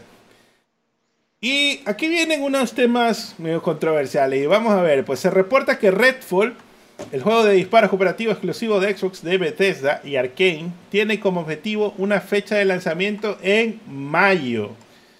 Así que ¿Crees que vas a competir con Breath of the Wild, perro? Ay, ay, ay. ay, ay, ay. Yo creo que va a estar un poco duro que, que Microsoft. Bueno, es que son exclusivos de plataformas, en teoría no compiten, pero yo creo que no le conviene a Microsoft salir en un mes donde nadie le va a prestar atención a este juego. Em, eh, eh, te, apuesto, aunque la gente tenga Xbox y no tenga Switch, preferirá pasárselo el Zelda en YouTube que jugar Red Bull. Entonces, entonces y, el juego suena bien, honestamente. Lo, último que dejaron caer el juego con respecto a la historia y las misiones y todas las cosas. O sea, suena interesante. Por primera vez me, me levantó un poco la expectativa. Tampoco mucho, pero me levantó. Entonces digo, bueno, mm, capaz hacen una chorizón y le matan al juego por lanzarlo demasiado cerca a uno de los más grandes lanzamientos del año. y la crítica, ¿no? Que cómo lo va a tratar, porque la crítica va a estar metidota también jugando Breath of the Wild, eh, bueno, Tears of the Kingdom, ¿no? Y probablemente no le dé una oportunidad real, ¿no? Oh, bueno, no sé, este juego me parece que igual va a tener evolución eventualmente, ¿no? Eh, porque me imagino que quizás el objetivo es tener algo como juego como servicio. Eh, no va a ser estático ni nada, pero aún así es como que chuta, está va a competir duro ahí, si que sale en mayo. En todo caso, pues lo vamos a probar para ver qué tal, pero tampoco, no sé, está difícil de vencer a la marca de agua que es Left 4 Dead hoy por hoy todavía. Nadie lo Esa es la cosa, sí, sí. O sea, bueno, yo, yo creo que de todas formas, cualquier empresa que quiera hacer este tipo de juegos eh, necesita en primera instancia sacarse el, tema de, de, o sea, tratar de hacerle for Dead, pero reimaginándolo, reinventándolo, porque hasta cuando los propios creadores hicieron el, no era el Evolve, ¿cómo se llama el que hicieron el, año pasado? Back for Blood. Back for Blood. Pasó sin pena ni gloria. Eh, y es que vos lo jugaste más que, inclusive más que yo, te jugó ah, sí, claro, más y todo. Eh, pero pasó un poco sin pena ni gloria, la verdad. Entonces, bueno, veremos qué tal, veremos qué tal de todas formas. Sí. Bueno, y por acá, pues el otro tema que tenía aquí medio controversial es que Bethesda ha reiterado que tiene la intención de lanzar Starfield, este exclusivo de Xbox, durante la primera mitad del año. Y estamos en enero. ¿Qué mes quiere pegarle estos meses? Porque... Mm, Será, ¿qué? Junio. ¿Qué opinas? Verás, si dicen primera mitad del año y no hay un mes específico, es porque debe ser junio. no, hay, otra. No hay otra. Porque si fuera mayo, ya lo dijeran. Si fuera marzo, o sea, si estuviera relativamente cerca, ya, ya pusieran, pusieran el mes. Pero no. Eh, debe ser junio y de hecho, no te asombres que eventualmente digan, ay, de hecho se va a julio o agosto, qué sé yo. Septiembre, ya por último, bla, bla, bla. Em, yo no me quejo. El juego que salga lo mejor pulido posible, lo más completo posible. Pero totalmente sí. Sin bugs, dice que. No, no. Es, es, Bethesda, le puedo, le puedo perdonar los bugs, pero que salga completo. ¿no? Eh, es lo único que quiero. No, no quiero que que de, los, que sé yo, 100 planetas que prometieron digan, ay, chuta, solo tuvimos 70 o algo así. Y los otros, bueno, o si llegamos a los 100, pero 70 están bien acabaditos y los otros están normalito, normalito, así, porque no hubo mucho tiempo para acabarlos. Bueno, em, cosas así no quisiera. Ahora... Yo tengo una pregunta para ti, Ken. Tú que eres fan de Skyrim.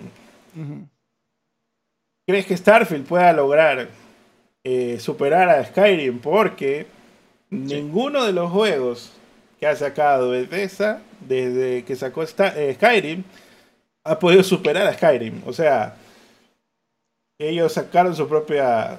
Tienen una sombra con Skyrim que es tan ancha que es difícil de superar. O sea, me parece que no hay nada que le haya superado, le haya ganado a Skyrim. Bueno, pero desde que sacaron Skyrim, a ver qué han sacado. Sacaron. O sea, juegos grandes me refiero.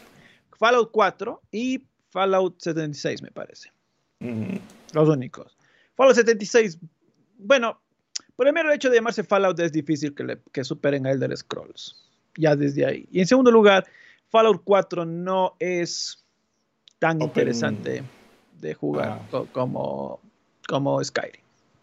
No es tan interesante. Al menos a mí no me gustó mucho. Ni siquiera es un RPG, es un juego más, más de acción. De todas formas, sí tiene sus elementos llamativos, tiene sus elementos de construcción. Y, creo que sí vendió bien. Y hasta el día de hoy la gente le tiene mucho aprecio al juego por lo que es. Em, y pues sí, es un juego entretenido por lo que es. Eh, que es lo que yo siempre criticaba. Decía, sí, es un buen juego de acción, no un, no un RPG, la verdad, no me gusta como Fallout. Prefiero el, prefiero el 3 o el New Vegas. Em, de todas formas, no creo que le pase. A ver, Starfield pasar a Skyrim. Difícil veo. A largo plazo, difícil veo. Porque Skyrim es casi que. es, una, es un relámpago en una botella, es, algo difícil. de replicar. ese, ese, tipo de éxito es difícil, difícil de replicar. Mm, más probablemente no. De hecho, de hecho, es hasta factible que salga del Scroll 6 y con, el paso y con el paso del tiempo el, Skyrim siga teniendo más jugadores activos. es, factible.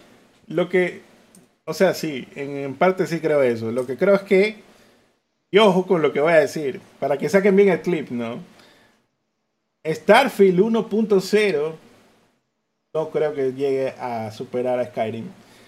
Pero quizás más o menos la Fallout 76 en unos dos o tres años, cuando el juego esté ya súper, súper completo con más y más cosas. Yo sé que ahorita tiene muchas cosas que están ahí en mente, pero yo creo que así como Skyrim, Skyrim también no tenía, por ejemplo, para construir casitas al principio, cosas así. Eh, y tuvo también algunos DLCs. Entonces, yo creo que Starfield va a completarse bien, bien, bien de aquí a unos dos o tres años. Y ahí va a ser donde digan, ok, sí, esto sí es un super mega juego tipo Skyrim. Pero, veremos. Aquí también hay algo que, si bien o mal, le resta a... Porque una cosa es ser exclusiva y otra cosa es ser multi. Y eso bien lo vemos con juegos como God of War, Horizon, etc. Y es que ahora van a ser exclusivos y sí, va a salir PC y todo, pero vamos a ver cómo le juega eso, esas ventas ahí. Eh, el futuro también, cómo se propaga también ese. No creo que se propague tan viralmente como lo hizo Skyrim en su momento, pero... Es un poco difícil, pero ojo, si Starfield no pasa Skyrim, sí te voy, y sí voy a creer que se le va a acercar bastante.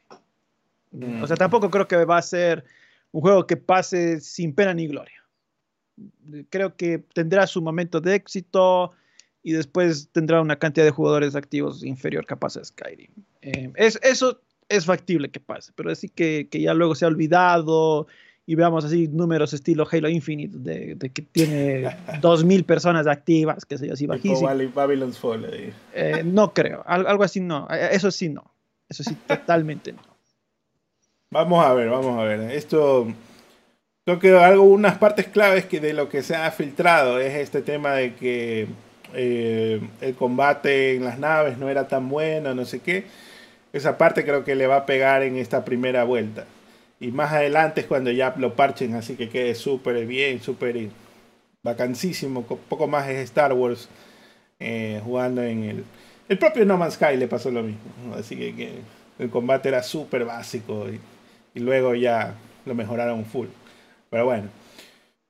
Por acá, pues, pasando a otras noticias, la Comisión Federal de Comercio, hablando pues de la FTC, ha dicho que hasta ahora no ha habido conversaciones de algún acuerdo sustancial con Microsoft sobre el acuerdo propuesto por la compañía por 69 mil millones para adquirir Activision Blizzard.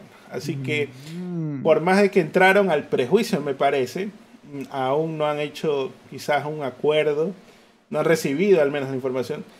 Y una nota interesante que me pareció medio chistosita de las noticias que salieron esta semana fue que Tom Henderson había reportado de que, em, ¿cómo se llama? Microsoft no sabía en qué año ha salido Call of Duty. y mm. fue como que, bro, ¿cómo no vas a saber qué año? Estás comprando esta empresa y no sabes en qué año está Call of Duty. Y luego escuché a algunos gringos hablando de eso y dice, pero si yo estoy comprando una empresa, ¿qué me importa cuándo salió tal X y cosa, no? Y creo que ahí tenemos la mentalidad quizás de el gringo medio individualista y quizás eh, yo como latino digo, si voy a hacer alguna inversión necesito saber todo, no sé, ¿no? Eh, y el otro, el gringo, es simplemente, ya, qué chucha, sigue nomás, no sé, bueno. Pero, ¿qué te parece ese tema? Una noticia media... Pero, a ver, ¿cómo, es que Microsoft no sabía cuándo se lanzó Call of Duty? O sea, cuándo inició la saga, cuándo se lanzó el último Call of Duty. Eh, no sé, como que Microsoft haciéndose el, el tonto dice. ¿Call of Duty? ¿Qué es eso? no lo conozco. O, sea, eso ya. Sí me pareció un, poco tonto eso de, Microsoft, ya de. O sea, llevar al extremo de que. Es que no estoy comprando por Call of Duty, sino por Candy Crush. Eh, ya, pues, ya, ya, ya, chuta, ¿a quién quieres engañar? Pues ya, o sea, dilo, ya está bien para mí. Eh, de hecho, de hecho ya, ya te digo, el mayor argumento que Microsoft debería tener, y que tiene más bien dicho, y que no lo usa es, sí, Call of Duty puede que llegue a ser exclusivo, pero Sony ya tiene uno de los mejores desarrolladores como es Bungie para hacer shooters y Destiny, mira, es súper popular, ellos podrían hacerlo exclusivo si les da la gana, ya tienes, ahí listo. Llenaste el hueco, llenaste el hueco de Call of Duty. Eso Microsoft me asombra que uno de los mejores argumentos que podrían usar, que al menos es mejor que decir, Call of Duty, ¿con qué se come? ¿Qué es eso? ¿Qué es un juego de celulares? Nunca he oído. Em, en vez de usar eso, pues deberían eh, armar su defensa un poquito mejor. Inclusive creo que se retractaron un ataque que hicieron a la FTC diciendo que no son no es constitucional ese organismo, no sé qué huevadas. que bloquear la compra era anticonstitucional y se retractaron, ¿no? Sí, se eh, terminaron retractando. me imagino se ya, que hay en territorio demasiado redneck ahí andar diciendo que, de que era inconstitucional, no tenía sentido. Bueno, en fin. Eh, me dio risa ahí ese comentario. Dice, Xbox compró Activision por el juego móvil de Crash. o, ya, o sea, imagínate que venga a decir, no, es que queríamos revivir a Crash. Eh, ah, déjate cosas. Crash salió en PlayStation, por eso lo quiero. Dice. Ah, es igual, güey. Queríamos restregar en la cara a Sony, que ahora tenemos su ex mascota. Eh, bueno, ya, mira, eh, la adquisición para mí es fundamentada. Yo creo que Microsoft hasta ahora ha estado defendiéndose relativamente bien, pero te seré franco, los fans de Xbox han estado haciendo mejor defensa en redes sociales que la de Microsoft. O sea, poniendo, mira, son las empresas o las marcas que tiene Mengano, es lo que tiene Microsoft, si adquiere Activision Blizzard vamos a tener esto, eh, la calidad de los estudios es bla, bla, eh, Sony tiene casi todos los años juegos nominados a Game of the Year, así que la calidad es indiscutible. Acá tenemos estudios indies que recién están queriendo ganarse algún tipo de renombre, etcétera. O sea, bueno, hay, mucho trabajo por hacer, creo yo, ahí en, el tema de la defensa de, Microsoft. Pero de todas formas, yo creo que sí se va a terminar dando. Yo creo que sí se va a terminar. O me asombraría que no, más bien dicho. Todo, todo está muy bien. O sea, yo estoy de acuerdo contigo en eso, de que los fans hacen una, una buena defensa hasta que ellos separan Xbox de Microsoft. Y eso no es la realidad. La realidad es que Microsoft es una empresa mucho más grande. y ahí no hay nada que hablar. Así que podrá tener 300 estudios que son malísimos. No tiene nada que ver aquí eso. Claro, no, no. O, sea, el, tema es, el tema de eso era decir, lo que pasa es que Microsoft, eh, Xbox eh, como marca de gaming no es tan potente como los competidores. Mm. Y, y, bueno, e, ese es un arma de doble filo, porque claro, tú puedes decir, es que necesito esta compra para competir codo a codo, y Sony te caga y te dice, eh, justamente esta compra no se debe dar porque tanto Nintendo como yo crecimos orgánicamente, ¿no? Hicimos crecer nuestros estudios y nuestros, eh, y, nuestros equipos y nuestras marcas Eh, en cambio, él, en base a billete, nos quiere sacar del mercado, botando a la basura nuestro, nuestro tiempo, etc. Bueno, es un arma de doble filo. Hay que ver cómo se van a argumentar las, las defensas de, respectivos, eh, de los respectivos pues, bandos. Y bueno, la última noticia de Microsoft y pilas, ¿cuántos likes que para esas preguntas? a ver, estamos en 2 210, eh, estamos pero 400. Yo digo, llegamos a los 300, sí llegamos, sí llegamos, pero es gratis, es gratis, eh, solo tienen que resbalarse el dedo y fácilmente lo pueden lograr. Vamos muchachos, vamos ahí. Vamos, vamos, vamos, vamos por esos likes, vamos. Y respondemos todas las preguntas candentes que tengan ahí en los comentarios. Este me le puso muy baja la, la meta. bueno, NetEase Games ha adquirido el estudio canadiense Skybox Labs por una suma no revelada. Este Skybox Labs es un estudio fundado en 2011 y con sede pues, en Burnaby y Victoria. Eh, Skybox ha creado dos títulos originales, Tasty en el 2016, Lethal Tactics y Stella del 2019. El, que nadie los conoce por, por esos nombres, jamás se me hubiera ocurrido que son algo. El estudio está trabajando actualmente en Halo Infinite, juegos de Minecraft y Fallout 76. Así que era uno de los estudios que le estaba dando apoyo a los juegos de Microsoft. Y vino NetEase y los compró. Dice también que anteriormente contribuyó a otros títulos de Halo y, bueno, dándole apoyo a Minecraft. Además de múltiples entradas en la serie Age of Empires de Microsoft y el exitoso y multimillonario proyecto Project Spark, titular de la plataforma. Así que, que tú que eras mega fan de Project Spark, que hacías videojuegos ahí, aventuras y miles de cosas, ¿qué te parece que compraron este estudio? Bueno, a lo mejor de las suertes, me, me asombra que no hayan terminado cerrando o algo así después del... Porque fue un fracaso el Project Spark. Yo sí lo probé un par de besitas y había, y había algo de potencial, no había... El tema es que, bueno, Project Spark la gente no sabía, era como una especie de Dreams. Que ojo, el Dreams también no fue la gran cosa de Sony, pero al menos tuvo más éxito, eso sí. Eh, yo, un éxito moderado, digamos. Un éxito moderado. Bueno, un éxito, bueno, no fue un rotundo fracaso, ya pongámoslo así. Ah, eso es, ya, ok. Por, por, lo menos Dreams todavía existe. claro, por lo menos Dreams no fue un rotundo fracaso, ya, pongámosle así. Eh, pero bueno, me alegro por el estudio. Eh, el proyecto Spark eh, tenía potencial, pero al menos cosas más interesantes he visto venir de, por ejemplo, el modo Forge de, de Halo. Entonces, ya parece que no era muy difícil sacar ese tipo de cosas, solo necesitabas una comunidad activa que capaz mm. siendo fan de los fans de Halo tienen una motivación extra para estar ahí haciendo sus, sus creaciones. Lo que sí es que me parece interesante que NetEase, que es un, una casa que pues se encarga mucho de juegos de celular, eh, sería interesante que quizás este, ¿te acuerdas cuando Embracer compró los estudios de Square Enix? Y tú decías que habías leído una teoría loca de que se los estaba guardando para que luego Microsoft lo pueda comprar. Sí.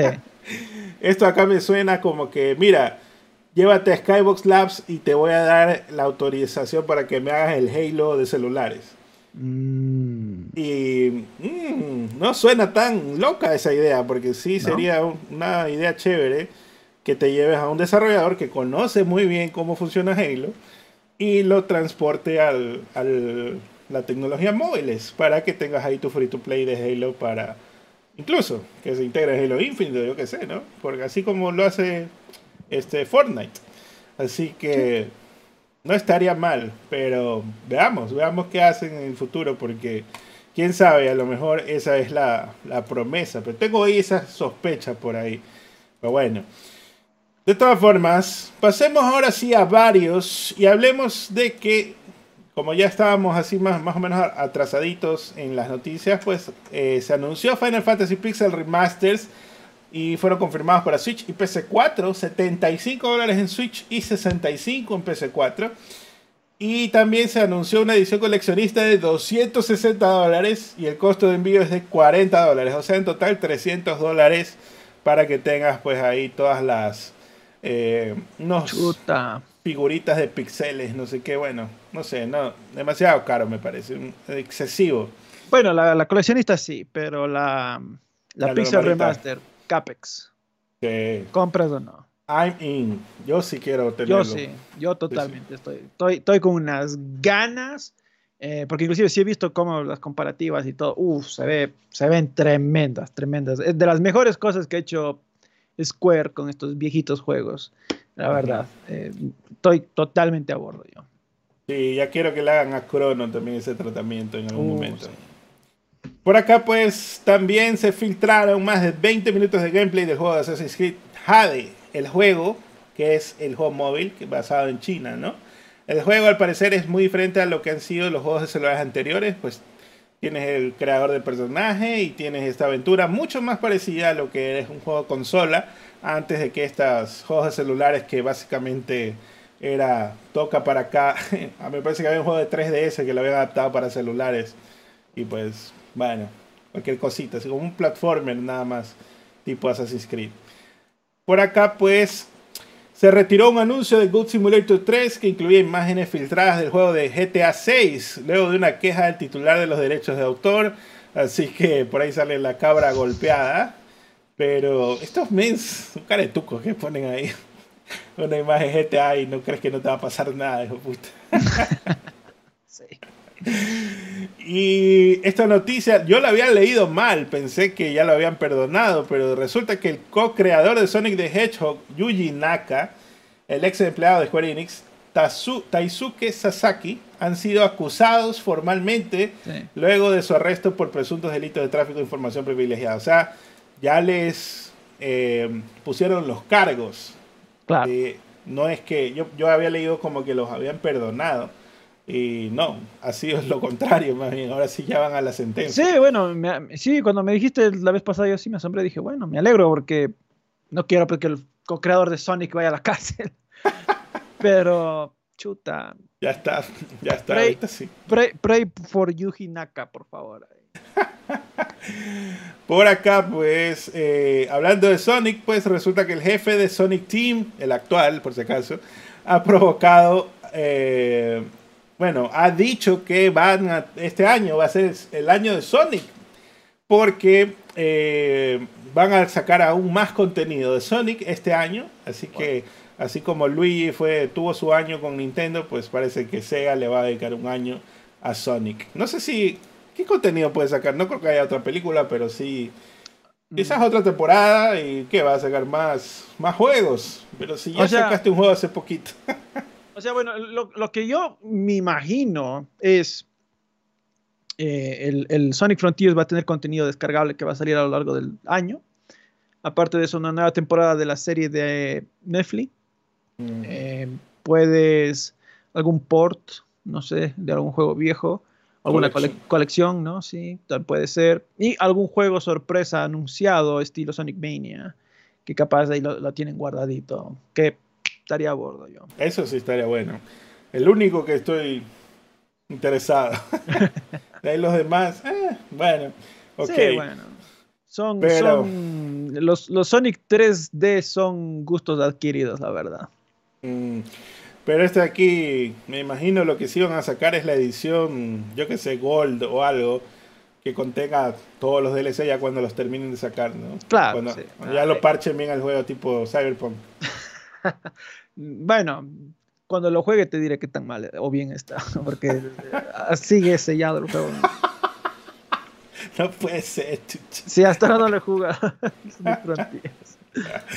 Rápido que Cake se nos duerme, pues el desarrollador de The Last Guardian, Gen Design, ha sugerido que revelará su próximo juego este año, en el 2023. Recordemos, que pues este oh. será publicado por Epic Games. También, pues Atlus, idem, el desarrollador, dice que eh, tiene varios juegos no anunciados planeados para revelar durante este año. También por acá eh, el editor, pues bueno, el publisher Final Fantasy Square Enix ha utilizado nuevamente su carta de año nuevo para promover su inversión agresiva en juegos de blockchain, alegando que la volatilidad reciente en el mercado podría beneficiar sus planes. O sea, están duplicando sus esfuerzos a pesar de que ven que se crashea esa huevada. O sea, están, están con la esperanza de que el mercado repunte a futuro, pero... ellos son los que lo van a llevar a repunte, así. No sé, no sé, yo... Te le gusta gastar la plata Square. Bueno, me alegra. Eventualmente estará tan barato que hasta Sony se animará a comprar. Ay, Dios mío. Y, pero por otro lado, el productor de Final Fantasy de Final Fantasy VII Remake ha dicho a los fanáticos que esperen un gran anuncio en un futuro cercano. Así que chévere, pues ver que quizás un nuevo proyecto por ahí. Uh, Final Fantasy VIII Remake. ¡Uh! No, no me ilusiones, no me ilusiones. Uy, papá, ahí sí yo pierdo la cabeza. Por acá, Konami ha dicho que planea revelar aún más juegos nuevos, según sus planes recientes de revivir franquicias clásicas. Dicen, este año es el año del conejo y estamos planeando nuevos juegos para series conocidas con el objetivo de avanzar aún más. Así que, mm, bueno, vamos a ver. Ojalá sea cierto que haya ahí por ahí un Castlevania y un Metal Gear como se rumora, ¿no? ¿Será? También por acá Night Dive ha confirmado que su nueva versión de System Shock tiene como objetivo una ventana de lanzamiento de marzo del 2023 Chévere por ahí que saque ya ese juego, porque tiene años anunciado también. Hitman 3 está siendo renombrado e incorporado, eh, incorporando contenido de Hitman 1 y 2, anunció el desarrollador IO Interactive. Dice que pues están tratando de simplificar drásticamente la experiencia de compra para los nuevos jugadores al hacer de Hitman World of Assassination la única opción disponible para comenzar a jugar la serie. Así que esto pues como una edición Gold, en lugar de ser una trilogía, lo que sea, donde vengan los tres juegos, pues te ponen a un solo juego, ya está todo ahí contenido y puedes jugar todas las misiones en una sola. Eso está chévere. Suena bien. Y por acá, Nvidia ha presentado oficialmente su tarjeta de video RTX 4070 Ti, que es básicamente la, la 4080 de 12 GB que, que quitaron de lanzamiento y en lugar de costar 8.99 va, va, a costar 7.99. ¿Cómo puedo armarme mi PC de 250? Que dijeron que puedo armar con 250 una PC de última generación con la última tarjeta y cuesta 7.99 la tarjeta. Bueno, básicamente todo inicia con eh, un crédito bancario. Eh, no, todo inicia con esos 250 tienes que comprar eh, una pata de cabra, un pasamontañas. una ganzúa y, localizar ahí a alguien que tenga una buena PC game.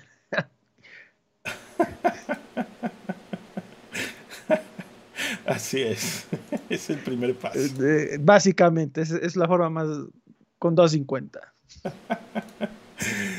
bueno, ojalá, yo sí quiero comprarme esta tarjeta, pero está caro, 799. Ojalá baje algún, algún día. Vamos a ver. Y según informes, Wizards of the Coast canceló varios proyectos de videojuegos no anunciados. La compañía había afirmado anteriormente que tenía 7 u 8 videojuegos en preparación. Así que eh, uno de sus últimos juegos, creo que era Dark Blade, algo así, fue medio decepcionante, ¿no? Pero, tienen en camino Baldur's Gate 3. Así que mm, vamos a ver. Ah, y, a todos, me imagino, basados en Magic the Gathering, ¿no? También tenía unos basados en Magic the Gathering, sí. Mm, bueno, porque Baldur's Gate, eso creo que está basado en los Dungeons and Dragons. Claro, pero también es de Wizards of the Coast. Ah, también es de Wizards of the Coast, pensé que era solo Magic. Bueno, ok. Que, ellos son dueños de esas dos IPs. Ah, ve, potentes. Bueno, la mejor de las suertes entonces eh, a, lo que, a lo que vayan a, a, sacar después. Y el dueño de Wizards of the Coast es Hasbro. Así que Hasbro debe haber sido el que le dijo, corta esa huevada porque no queremos gastar tanta plata este año se, o algo se, ve de a verga esa huevada, cancelada. Mm, probablemente. Y por acá, pues sí, Project. Se me fue, bueno, no cogí la imagen, ya. Sí, Project pagará 1.85 millones de dólares para resolver una demanda colectiva que alega que engañó a los inversionistas sobre la calidad de Cyberpunk 2077, pues, y en 2020 eh, salió esta demanda, ¿no? De los colectivos de inversionistas lo habían demandado porque los habían dicho, no, ya está listo, está listo el juego, no sé qué, y resulta que nunca estuvo listo, sino que ya eventualmente con los parches y ahora sí. Pero pues esa demanda va a cubrir, ese dinero va a cubrir, pero está muy bajito el, pago para lo que ganaron. Bueno, claro, eh, me, parece que la sacaron barata. Sí, porque... sí, 1.85 millones, me imagino, del, de largo generaron mucho más con el juego eh, en 2020 hasta el día de hoy. Y pues, em, claro, e, e, este, el tema aquí era que los inversionistas, pues básicamente, no sé si hiciste algo ilegal, pero para que, bueno, capaz están contentos con las ventas del juego, que dijeron, bueno, ya, ya, no, no, sigamos en el juicio y págame esto, ya. ya terminemos esta hueva. Sí, puede ser. Sí, puede ser, es factible. También pues por acá el director de Deadpool, Tim Miller, se ha hecho cargo de las nuevas tomas de la película de acción de, eh, bueno, de live action de Borderlands, que lleva mucho tiempo en desarrollo. Deadline informa que el director original, que era Eli Roth, ha entregado las riendas del proyecto durante las últimas dos semanas de rodaje, mientras parte para otros proyectos, ¿no? Este proyecto de Borderlands fue escrito por Craig Massin, quien se encargó, quien se encargó pues, de la adaptación de la serie de Last of Us. Así que tiene varios, varias adaptaciones metidas ahí en el pastel de los videojuegos, el amigo Craig. Bueno, ni, me acordaba que había algo de Borderlands en desarrollo. Mm. Está Kevin Hart, Jack Black, eh, ¿cómo se llama la de Halloween? Este ah, la, la, la, Lee Curtis, ¿cómo es? Jimmy, ah, Jimmy Lee Curtis. Sí, también está ahí. Algunas personas, sí, más o menos conocidas. Vamos a ver qué tal, ojalá. Sí, pero han de estar más jóvenes, porque me imagino, ¿ya está filmada esta peli o no? Claro, sí, ya está filmada, pero no, tampoco. Jamie Lee Curtis tiene algunos años que está viejita. Mm, tampoco es que la vas a ver de los años 90. No, no vas a notar mucha diferencia. Y pues Payday 3 apareció en la tienda de Steam de la nada, así que ah. por ahí están ya. Starbase anunció oficialmente el juego. Mm. Y eh, está bien, este también es otro tipo Left 4 Dead, pero con robos. un poquito más de coordinación necesita, pero no me gustaba tanto porque es mucho más sim, no es tan arcade como mata, mata y ya, sino que super simulador así, de que tienes que realmente guardar balas y cosas así. Ah, esa nota no me gusta tanto. Bueno. Por acá, pues, según el desarrollador Brinscroft, Capcom los contactó para cancelar sus proyectos hechos por fans de Resident Evil 1 y Code Veronica Remake. ¿Te parece esto que, pues, quizás quiere decir que Capcom está haciendo los remakes oficiales del 1 y el Código Verónica? Ah... Bueno, e, esto es algo que ya hemos hablado en el pasado, ¿no? Em, el 1 ya tiene remake, este sería un remake del remake, básicamente. Em, pero sí, sí comentábamos algún momento que no sería tan loco pensar un Resident Evil 1 hecho con tercera persona, porque el remake del 1 mantiene el, mismo gameplay de, de, Play 1, pues, ¿no? Solo son los gráficos mejorados y bueno, algunas cosas de gameplay un poco más eh, complejas, pero en general es lo mismo. Entonces, sería interesante si Microsoft, perdón, si Capcom se anima. En el caso del código Verónica, el tema es que ese juego vendió tan mal, inclusive yo te comentaba, ni siquiera se lo puede conseguir en PC, ni siquiera hay una versión de PC.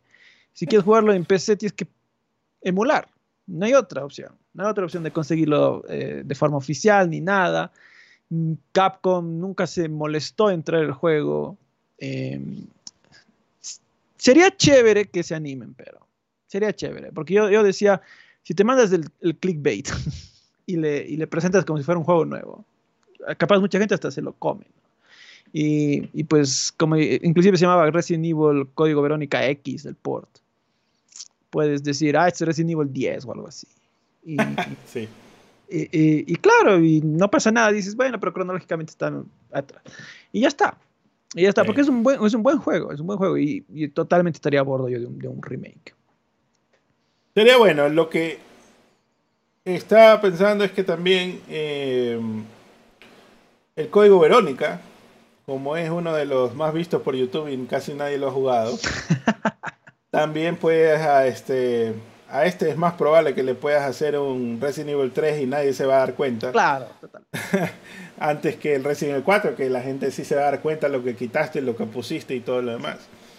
Así que ese se presta más para una adaptación un poquito más ligera, digamos, y que probablemente también reciba muchas mejoras. Entonces, ese de ahí tiene un poquito más de sentido de hacerle eh, el remake eh, reboteado más que remake 100%. Y el Resident 1, pues sí, ese sí tienes que hacerlo casi que calcado, ¿no? Pero bueno, igual la idea es poner los, los modelos de los personajes, los nuevos, para que salgan ahí la nueva Jill, la nueva, ¿cómo se llama? Eh, se me olvida el nombre, bueno. Claire. hermana, Claire, exactamente. Entonces, bueno, pues ojalá, ojalá sea, ¿no? Que suceda eventualmente. Ahora sí que en cuántos likes hay para ver si nos vamos a las preguntas o no. Estamos nueve abajo. Uh, y, la gente, no sé, estamos a siete, muchachos, apuren, si no, no, hay preguntas, si no, no, nos vamos a ir a dormir tempranito, vamos a dormir tempranito, tempranito. En serio, papá, activa los bots, activa las cuentas secundarias, qué sé yo. Mm. Nada, perro, negado. Estoy triste. Estoy triste, ya ya pasó. A ver. Ahora hagan las preguntas, pues. Ahora sí hagan las preguntas, perres. bueno. Ya voté dos veces. Es, votación, hicimos. Eh, Master pregunta, ¿dónde puedo encontrar ese fan cómic de God of War donde reviven a Deimos que hizo Kong? Que lo mencionó en un video ese fan cómic nunca se acabó. Lo único que te podría hacer llegar es el, la, el primer número de ese. bueno, no, no está acabado. Sería el 70% del primer número, ¿no? Sería God of War. ¿Cómo le llama? God of War Atom se llamaba ese. God of War Atom número uno. Podrías leerlo, pero está inclusive en blanco, en blanco y negro. Más bien sería un manga.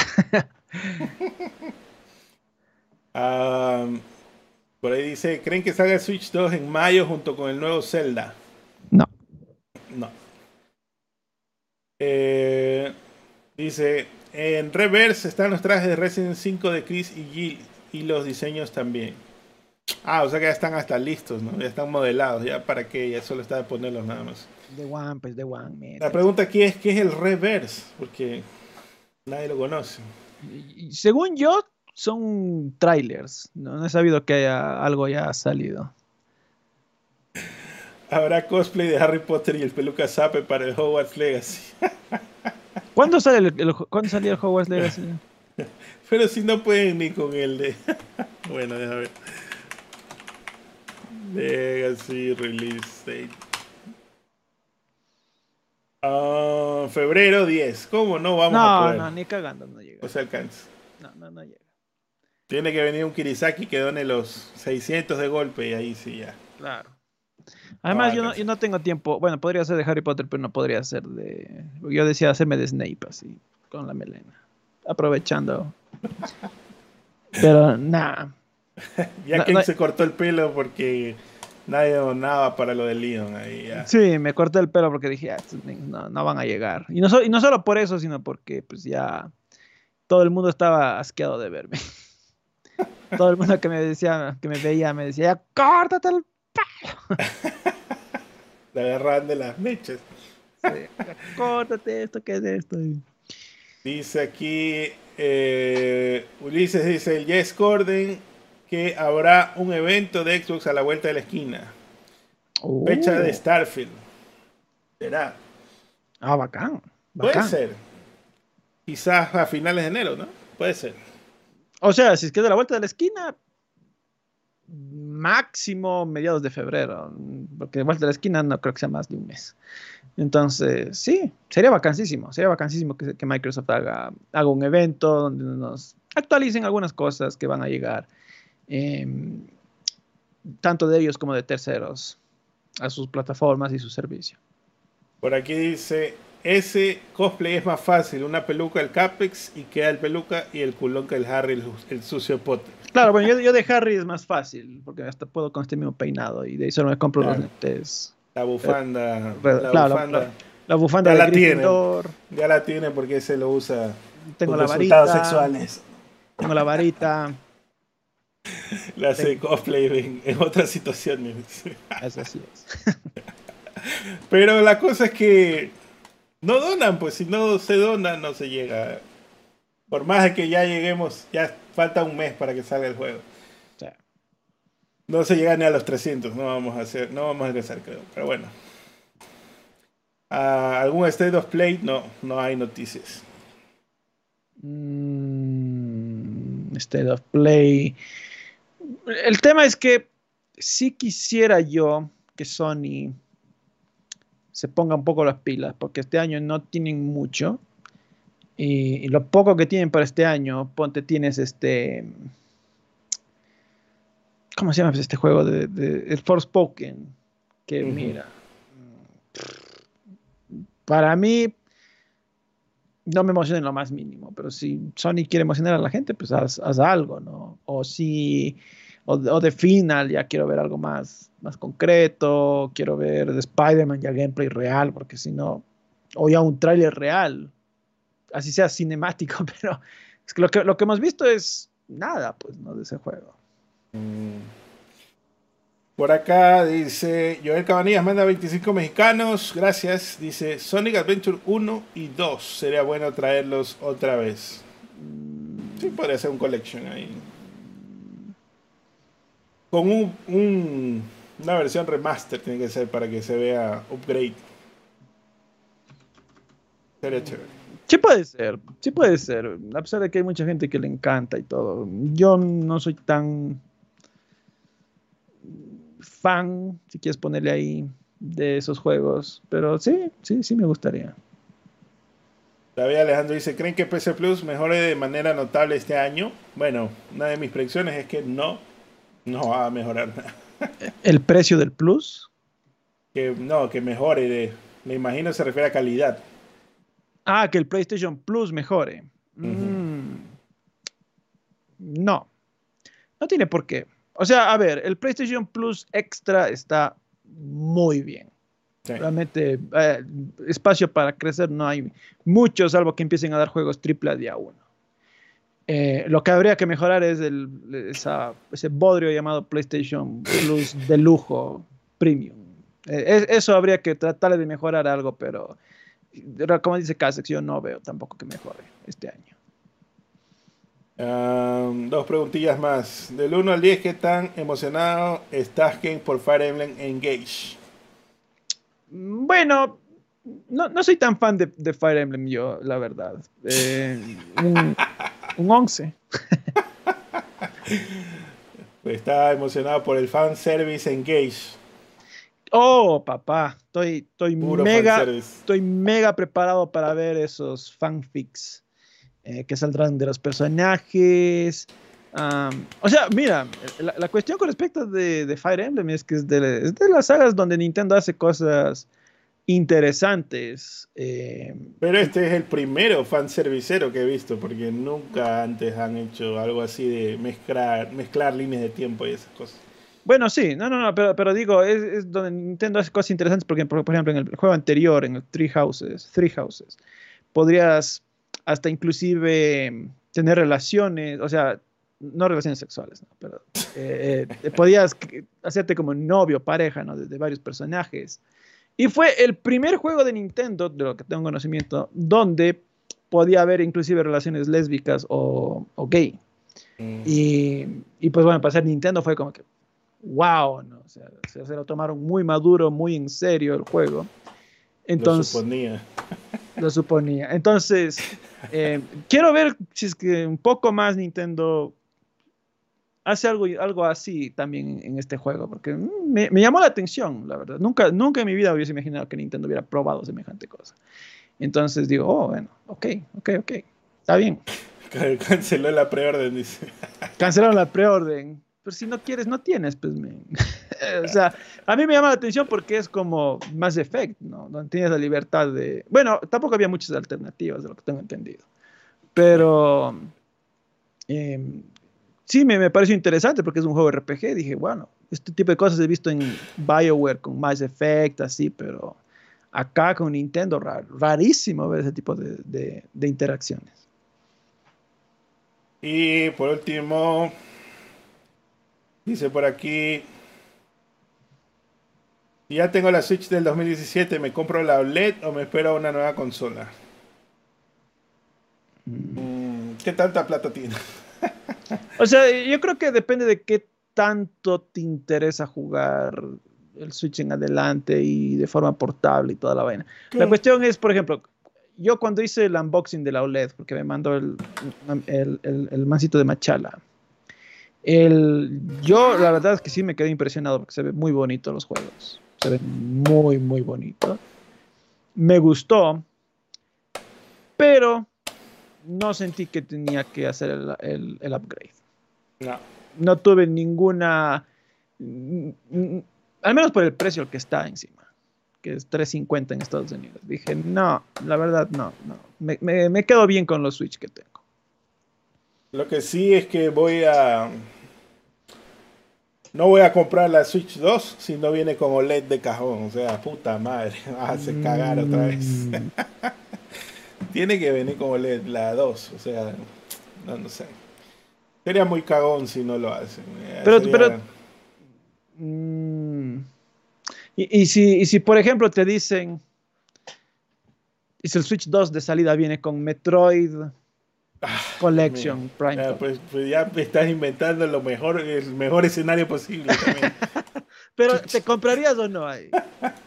es como que yo te diga te compras la te compras el PC Vita 2 y viene con los remakes de God of War 1 y 2, o sea, puta. Obvio. Ay, nada que ver. Pero bueno, vámonos. Despídalo, Genk.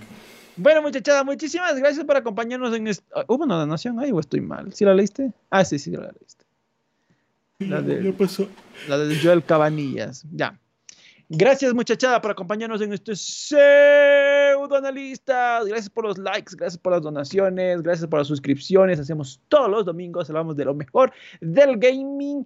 Inició 2023, pues y obviamente, pues ahora sí va a haber muchas más noticias, porque nos tomamos un break a finales de 2022. Vayan a Pseudo Plus, del canal del amigo Capex, donde tiene unos videos muy buenísimos de opinión, unboxing, un montón de cosas más. Que vayan allá, chequenlo, está chéverísimo. Eh, no se olviden que también resubimos el podcast en Spotify, o Spotify como se llame, que también así es, Pseudoanalistas. Muy chéverísimo, pueden checarlo ahí. Pueden seguir también el podcast desde allá. Aparte de ello, vayan a twitch.tv slash pseudoanalistas. Ahí hacemos directos todo el tiempo. Jugamos Fortnite, manqueamos, nos reímos, jodemos. Em, hablamos, hablamos las noticias del día y cosas así. Y cosas así. Entonces, sí, vayan, vayan, muchachada. Síganos en Twitch. Y si quieren estar cerca de nuestras opiniones, pues síganos en nuestros Twitter, que está abajo de nuestras cajitas. Muy bien, muchachos, nos vemos. Cuídense, descansen. Chao, chao, chao, chao, chao, chao. Nos vemos. Un abrazo. Chao, chao a todos.